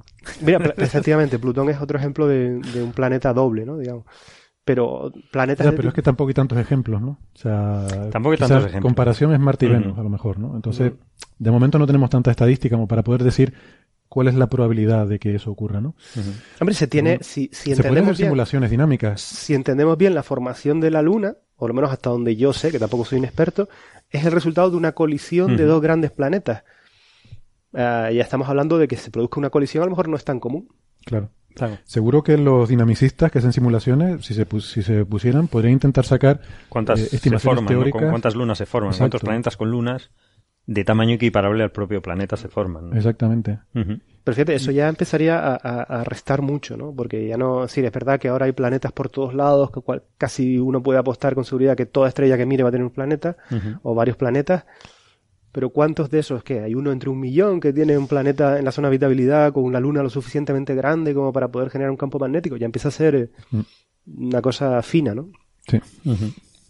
Bueno, eh, no lo sé, quiero decir que, mm, bueno, todo esto venía a raíz del argumento, ¿no? De que quizás, aunque las enanas rojas son tan tremendamente abundantes y las estrellas de tipo solar, pues son relativamente infrecuentes, pues que, bueno, que, a lo mejor la vida no se da tan fácilmente en las enanas rojas, que a lo mejor estos problemas que hemos estado planteando realmente son problemas eh, importantes, ¿no? Sí, no hemos hablado de la, de el acoplamiento orbital, es decir, que ese otro problema. está siempre dando la misma, encima de que la estrella es muy energética en rayos X, en radiaciones que no son muy, muy agradables, tiene un campo magnético caótico posiblemente, intenso, está muy cerca al planeta y además le está dando siempre la misma cara, con lo cual planteas una cara de, eh, caliente, una cara fría, y aunque tenga atmósfera y campo magnético, es difícil que ahí se pueda. ¿Qué, tipo de circulación de esa atmósfera? Es decir, lo estás complicando todavía más, ¿no? Mm. Eh, Bien. Que quizás no pues sean las estrellas adecuadas para encontrar una vida tipo, tipo terrestre. Y, luego también hay otro factor, por ir en el otro sentido, que el que comentábamos en el almuerzo, que también igual estamos siendo demasiado sesgados a la vida al aire libre. Porque todos estos efectos de la radiación, etcétera, pues claro, se tiene en cuenta si tú vives en la superficie, pero si tú vives en cuevas o vives bajo el océano. Mm, eso es un muy buen argumento para explorar Europa y planetas ya del sistema, o Ceres incluso, del sistema solar que, que, pueden tener las condiciones, que ya tienen agua, eh, o por lo menos en algún estado líquido bajo su superficie, lógicamente en la, en la superficie exterior no, está congelado pero si tuviese un... Bueno, hay, hay algunos geysers en Europa, bueno, diferentes eh, lunas. Bueno, la verdad que... esto, sí, ¿no? Que nos lleva ya, perdona que te haya interrumpido, ¿no? A, unas em, extrapolaciones tan, tan enormes, ¿no? De, bueno, y, se puede desarrollar, eh, porque claro, a todos lo que nos entusiasma no es que haya vida o habitabilidad. O sea, si hay microbios allí, pues bueno, estaría bien ir a algún premio Nobel de Biología, alguna cosa de esta pero todos estamos soñando con las civilizaciones extraterrestres, ¿no? Pero ¿qué, qué tipo de... O sea, ¿Cómo sería una civilización que se desarrollara debajo de una superficie? Para empezar, no tendría astronomía. ¿Vale? Mm. que así a lo mejor ni siquiera tenían ojos, porque no les hacía falta, a lo mejor la vida allí se hubiera desarrollado de forma distinta, ¿no? Mm. En la oscuridad tendrías cangrejitos blancos, ¿no? Pero si desarrollan ciencia, es de esperar que en algún momento se preguntarán qué hay más allá de la superficie y pudieran. Sí, pero fíjate que para el desarrollo de la ciencia han pasado muchos siglos. Uh, quiero decir, eh, en la, incluso cuando ya existía el ser humano en su, en su versión actual, ¿no? Y, y, el, y la astronomía no es una cuestión mm, menor, porque la astronomía históricamente, el conocimiento astronómico fue una de las cosas primeras que se desarrollaron históricamente eh, en, las civilizaciones humanas para poder tener el control del tiempo. Es decir, el, la periodicidad de las estrellas eh, fue lo que desarrolló, y el control del tiempo fue clave también para el desarrollo de la civilización, el desarrollo de plantar, Es decir, en un sitio donde, en la oscuridad, en la oscuridad, por lo tanto, en la ausencia de, observación del movimiento, eh, el tema del el tiempo es, un concepto extremadamente abstracto. ¿Vale? Eso es súper interesante. Y, además yo lo voy a llevar un paso más lejos. Hay mucha gente, Sagan, Sagan creo que hablaba bastante de esto, que piensa que el desarrollo de la inteligencia humana está directamente ligado al, a, al- a la observación astronómica, porque casi todo lo que vemos en el mundo es impredecible, es caótico, hoy llueve, mañana no. Sin embargo, hay una serie de ciclos regulares. Esos ciclos regulares son el sol sale y se pone, siempre por el mismo Sí, eso es como un reloj. ¿no? Las estrellas claro. salen y se ponen, siempre son las mismas, siempre. Hay ciclos totalmente predecibles. Eso es clave. sí. El hecho de observar que hay cosas que se repiten y que hay periodicidad puede haber estimulado el interés en intentar mm, predecir esos ciclos, eh, ir cada vez eh, intentando llegar Entenderlo. más allá, sí, si todo entenderlo. fuese caótico. Si todo claro. es caótico, ¿realmente tiene sentido intentar entender el mundo? Pues a lo mejor no. Entonces, bueno, hay antropólogos que piensan que la observación de las estrellas y de los cielos es directamente lo que hace al ser humano por primera vez plantearse que puede haber un orden subyacente en el mundo. Y eso es lo que es la ciencia, buscar el orden subyacente en el mundo, ¿no? Es perfectamente plausible que una civilización de delfines hiperavanzados Pero de todas formas, una civilización de delfines estaría genial también. estaría encontrarla. genial, pero a lo mejor no podríamos encontrarlo porque no habrían desarrollado No, nos con- instrumentos de no, no hablaríamos con ellos igual que no hablamos con los delfines. A a eso voy. Quiero decir que Claro, delfines claro. hiperdesarrollados a lo mejor tendrían una poesía maravillosa, pero no habrían inventado aparatos de radio con los que poder comunicarse con nosotros. A eso es a lo que voy, ¿no? Sí. Bueno, em, pasamos de tema. Sí, venga. Venga, eh, hay un par de cositas más que a mí me gustaría tocar, aunque sea brevemente. Una de ellas, un tema bastante interesante y bastante polémico, es el del hidrógeno metálico. Eh, porque salió un artículo en Science de, de dos investigadores, a ver si tengo por aquí, eh, bueno, debo tener por aquí el nombre, lo he perdido. Ah, sí. Son dos investigadores de Harvard que se llaman, em, se llaman Isaac Silvera y Ranga Díaz. Mm, Suena como portugués, ¿no? El, de origen portugués el nombre. Y resulta que ellos afirman en este artículo que han conseguido producir hidrógeno metálico a base de empaquetar a muy alta presión el hidrógeno gaseoso, llegando a una presión de 495 gigapascales. que esto, para tener una idea, es 5 millones de veces la presión atmosférica. O sea, la presión de la atmósfera son 100.000 pascales, más o menos.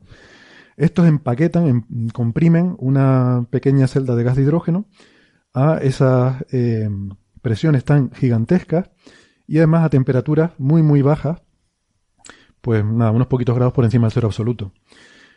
Dicen que de esta forma han conseguido producir hidrógeno metálico, lo que pasa es que este artículo que se publicó en Science está muy bajo sospecha, además para empezar porque hay una historia previa de afirmaciones anteriores que decían... Sí, yo no sabía que había toda una, una escalada de... Que Hay es una una carrera, carrera, ¿no? sí. Es una carrera por conseguirlo, igual que hay carrera espacial, ¿no? Sí. Entonces, bueno, esto está bastante, mm, ténganlo, eh, en fin, como que es algo que está todavía muy... Cuarentena, sí. Ujú. ¿Eh? Hay que dejarlo... Una cuarentena, En digamos. cuarentena, sí, está bajo sospecha, pero si esto se hubiera conseguido sería un bombazo tremendo. De todas formas, esto se tiene que confirmar, es decir, para que algo se pueda... eh, Un, un experimento en laboratorio se tiene que poder repetir, no es como astronomía, Bueno, que es a que ni veces siquiera, son cosas únicas. ni ¿no? siquiera lo han repetido ellos mismos. Pues- Dicen que el acceso al laboratorio es limitado y tal, pero que lo harán. Que, qui- quisieron publicar los resultados antes de repetirlo, no sé. Es un poco... Ya, ya sospechoso, Ya pero es no, no por nada, sino simplemente que hay que mantenerlo como es, en, En con cuarentena, cau- en cuarentena, con cautela, hay que tomárselo con... Y sobre todo hay muchos grupos competidores que van a intentar hacerlo también. Así que vamos a ver si se consigue. Pero esto del hidrógeno metálico es muy interesante, ¿verdad? Tú me comentabas, Nacho, que el interés de los planetas gigantes, por ejemplo. Claro, eh, es decir, una, una de, magnético. la- de las cosas que sabemos eh, es que Júpiter tiene un campo magnético muy, muy intenso. ¿Y cuál es su origen? O sea, suponemos que se debe a que su núcleo, eh, de alguna manera, es el que está generando el campo magnético. Pero si el núcleo genera el campo magnético, eh, como, hemos, como hemos hablado antes, tiene que estar de alguna manera cargado ¿no? eléctricamente para, para, para poder generar ese campo, ¿no? No tener una cierta conductividad. Sí, ¿no? Me refiero, se- se- tiene que tener una serie de condiciones especiales. Pero creemos que, que los planetas gigantes están hechos básicamente de hidrógeno y helio. Por lo tanto, de, cuando hablamos de que, de que su núcleo es metálico, ¿qué, ¿de qué está hecho? Es decir, ¿es, ¿es que está hecho como la Tierra principalmente por hierro o es o con hidrógeno y helio se pueden generar campos magnéticos? En ese sentido, me parece que la noticia de que pudiera haber hidrógeno metálico eh, Bueno, eso ha sido siempre uno de los, mm, en fin, no sé si decir postulados, ¿no? Pero una de las eh, hipótesis que se hacen en, en astronomía planetaria es que los núcleos de los planetas gigantes, de Júpiter y Saturno en particular, están compuestos de hidrógeno metálico, pero no se ha podido Claro, eso no se ha podido constatar, ¿no? Ahí está la sonda Juno. Sí, está ahí Eh, con problemas. con problemas, Está sí. con problemas. Se tenía que acercar más en la aproximación científica, pero se ha quedado en la órbita que está y vamos a ver qué tipo de ciencia nos da, ¿no? Sí, Pero bueno. decidido tomar la opción conservadora mm, porque hubo un fallo ahí con uno de los motores, pero bueno. La cuestión es que uno de, las- de los objetivos científicos de Juno es analizar el campo magnético de Júpiter, ¿no? Y, y tratar de relacionarlo con ese posible núcleo de hidrógeno metálico que se sospecha que puede contener, ¿no? Sí, otra, otra, otra cosa del hidrógeno metálico es que no se sabe. Yo creo que estaba mirando si es metaestable o es estable.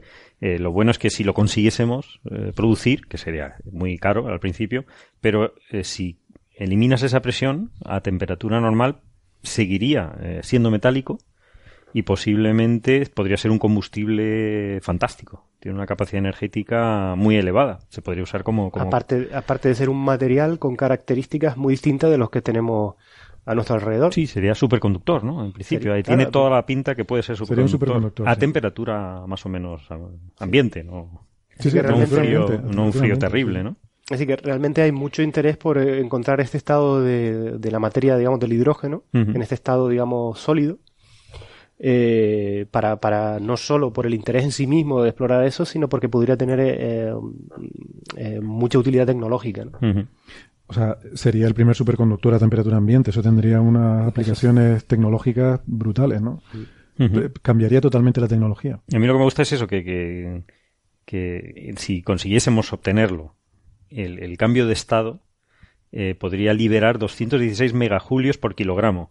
El- la dinamita tiene 4 megajulios por kilogramo. Es decir, No, no des es- ideas que por eso- seguro que alguien lo va No, a no, utilizar no. como explosivo. Yo me, me- me estoy refiriendo al, al, a la propul- al sistema propulsión de cohetes, como, como Sí. tiene en el blog eh, Daniel Marín, Sí, sí. nuestro compañero eh, de Radio Skylab, que lo, que lo explica muy bien, que podría ser, eh, tiene muchas pegas, es decir, no se sabe, no se sabe cómo, no se sabe si se ha conseguido, pues mucho menos de cu- cuál sería el cambio de, de fase, cómo se, se podría, cómo de estable sería si al sacudirlo eso explotaría Explota o no, bueno. o no, en fin, que- pero como combustible po- podría ser muy interesante. ¿no? Muy bien. A mí me hace mucha gracia la, la forma de conseguirlo esto en el laboratorio, ¿no? Es un poco eh, el, el dispositivo. Sí, es una tiene prensa, la, ¿no? la celdilla esta tiene una prensa. Una prensa de funciona diamantes. con- Sí. Tiene un diamante ahí en la punta, ¿no? Sí, y que el diamante es, es muy inestable, ¿no? Porque si tiene inhomogeneidades, eh, a esas presiones se, se, rompe. Entonces hay que hacer diamante sintético. Luego el hidrógeno se, se mete en, las en, la- en las moléculas y, y, to- y lo hace inestable. Es decir, y lo que, a mí lo que me llamó la atención es que al hacer la presión, eh, suponían que esa era la, la presión que habían conseguido, pero no la volvieron a medir una vez hecha la, la, la Es medida. un ¿no? tema complicado, ¿no? Y además el Es muy hidrógeno- complicado. El hidrógeno tiene impurezas, es complicado tener el material de forma completamente pura. Hay que tomárselo con calma, pero... Pero bueno, es, es fascinante y ojalá lo consigan, la verdad. Esto se espera que en cuestión de meses haya otros grupos reproduciendo. se valide o se, Mm. se falsee, ¿no? Se refute. ¿no? Sí, sí, esto sería, sería un bombazo. El, el blog de Francis Villatoro que hablaba de esto decía que sería un premio Nobel. Sí, si esto se podría, podría serlo. Curioso, ¿no? no tenía ni idea que, que estaban haciendo esto. Yo creo que es totalmente mm, plausible porque, mm, porque, insisto, sobre todo por la repercusión tecnológica. Es que yo creo que esto sería, sería una revolución en la tecnología. Pasaríamos, o sea, esa capacidad de que tú lo produces, necesitas esos 500 gigapascales y tal. Sí. Pero luego ya una vez que lo tienes, sacas aquello y te lo llevas, sería, Y lo sería puedes, totalmente si lo increíble. puedes ¿no? usar, claro, sería fantástico. ¿no? Si es estable, la clave Sí, es estable. Sí es estable, sí. Se piensa que sí, pero claro, eso es teórico. Si no, será una cuestión anecdótica de conocimiento de la física, de la naturaleza, que es muy interesante. Pero efectivamente, lo, lo que lo hace realmente atractivo es si última, en, en última instancia puede tener un desarrollo tecnológico. Vale, ya para terminar, a mí me gustaría comentar una noticia muy brevemente, que es una noticia que, que vi esta semana y me pareció súper importante o súper interesante. Pero eh, quiero decir que, salvo que alguno de ustedes quiera abundar más en detalles, yo simplemente voy a, voy a contar lo que, lo que he leído, porque es un tema que a mí me queda muy lejos, es sobre física de partículas. Eh, el artículo, pues la verdad es que me queda muy lejos, como digo, y, y no puedo entender casi nada, ¿no? Em, pero a base de leer en, en algunos blogs, en particular, de nuevo, el de Francis Villatoro, que está muy bien, pues me ha parecido una noticia muy interesante y, y simplemente, ya digo, la, la mencionamos ahora y a ver si otro día eh, que tengamos a alguien que sepa más del asunto, pues nos la puede contar con, con más abundancia de, de detalles. La noticia es eh, sobre un- una extensión al modelo estándar de la física de partículas, que eh, además es muy curioso porque le han puesto como nombre S-MASH, Smash, pero lo escriben con una S y luego más como la serie de televisión más que ponían unos asteriscos en medio. Estos señores deben tener la edad, la edad mía. Porque esta serie yo la veía cuando era muy pequeño, entonces no todo el mundo sabe lo que es MASH. Era buenísima, yo que era buenísima. Recuerdo verla cuando era pequeño, pero no me enteraba de nada y luego ya de adulto la volví a rever y me encantó, me pareció buenísima. y, bueno, está muy muy bien traído el acrónimo. las primeras SM son de Standard Model, la abreviatura la, abreviatura estándar del modelo estándar. Y bueno, esto se basa en lo siguiente. Tenemos el modelo estándar de la física de partículas, que es una maravilla, que con principios muy básicos, unos primeros principios de la, de la mecánica cuántica, y la teoría cuántica de campos explica prácticamente todo lo que observamos en el mundo microscópico, pero tiene algunas grietitas.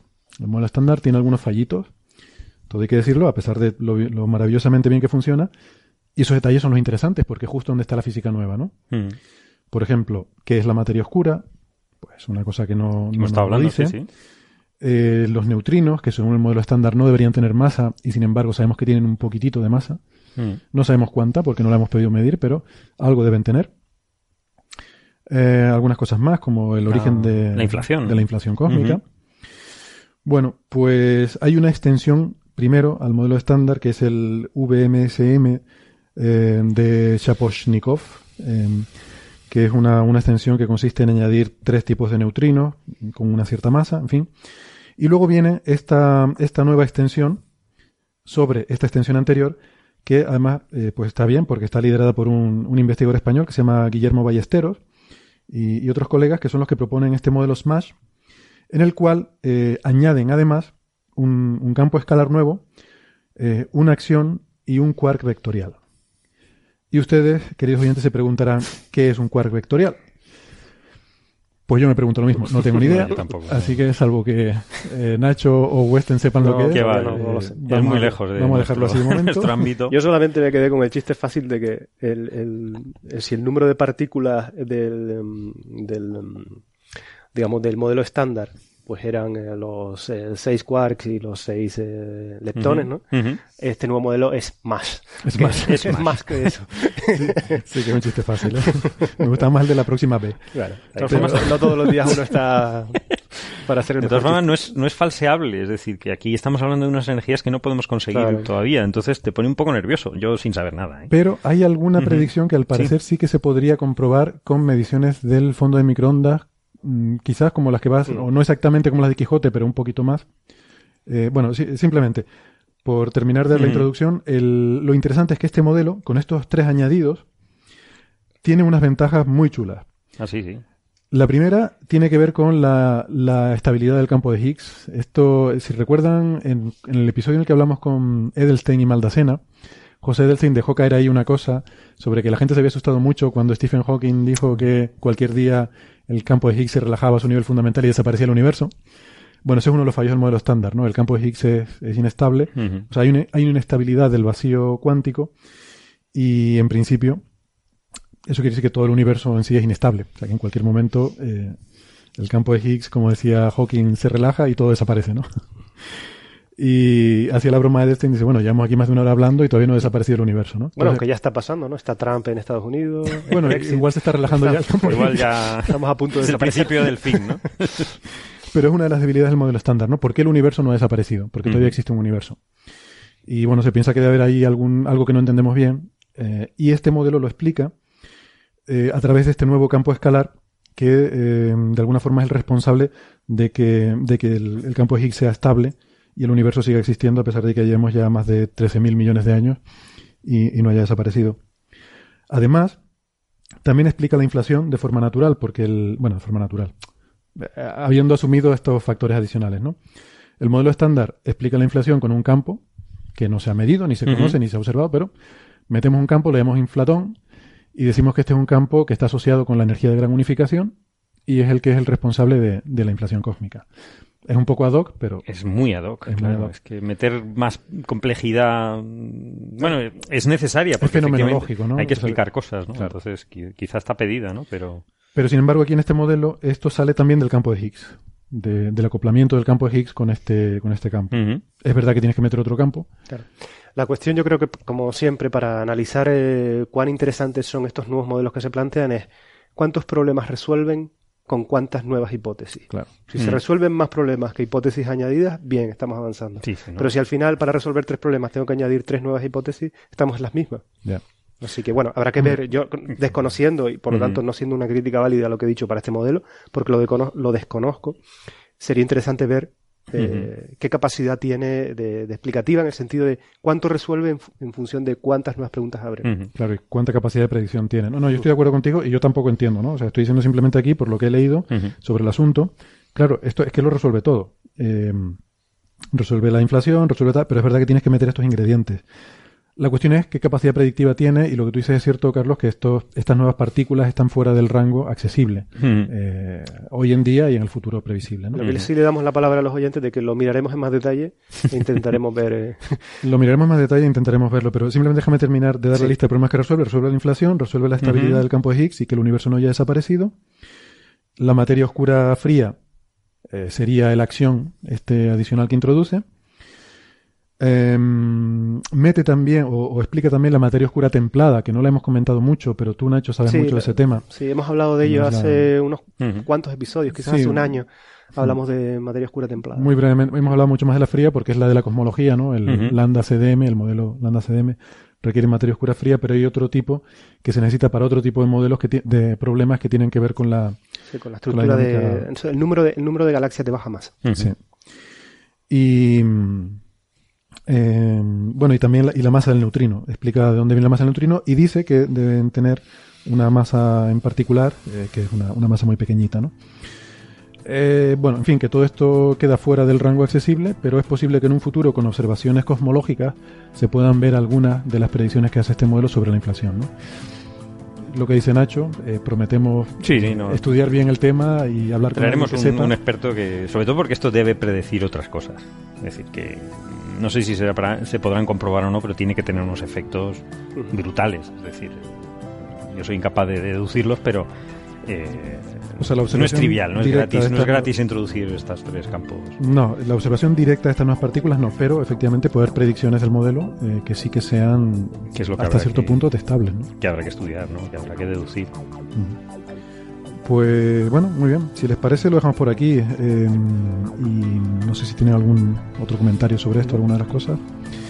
Pues nada, si, si nadie tiene eh, ni nada que decir en contra, vamos a concluir aquí el episodio número 99 de Coffee Break. Y con esto les dejamos hasta la próxima semana, que será el episodio número 100. Número 100. Que será un episodio eh, especial, como lo son todos los episodios que hacemos, porque para nosotros cada episodio es especial y lo hacemos con muchísimo cariño. Y por ello, pues no vamos a hacer nada diferente, porque en todos los episodios siempre hacemos algo especial, así que será igual que todos los 99 anteriores en ese sentido. y nada, bueno, una broma. Que nada, que nos vemos la semana que viene y que por favor, em, no sé, díganos cosas en las redes sociales, en Facebook y en Twitter, que nos aburrimos mucho. Aquí Western no tiene nada que hacer en todo el día, ahí Bueno. siempre mirando el Twitter a ver si alguien dice algo. Facebook no lo voy a mirar. Eso es tuyo. El Facebook lo miro yo. Pues muy bien. Felices carnavales a todos y que disfruten los que donde, en aquellos sitios donde se celebre el carnaval, como es el caso de Tenerife. ¿no? Así que vayan preparando el disfraz. En Tenerife y en algún sitio más, por cierto. Hay, hay algún país ahí en Latinoamérica que creo que es muy importante. Y hay alguna otra isla en Canarias. Hay alguna No otra si isla que también- Nuestros colegas de Radio Skylab no sé si tendrán algo que decir al respecto, pero, pero bueno, comparado con lo de Tenerife, yo no creo que haya nada que. No tienen reina como la nuestra. Mi- Ahí mi silencio en este caso habla. Es silencio valorativo. Tenemos un infiltrado. Hay un infiltrado. Bueno, Venga, amigos, hasta muchas gracias. Adiós. Chao.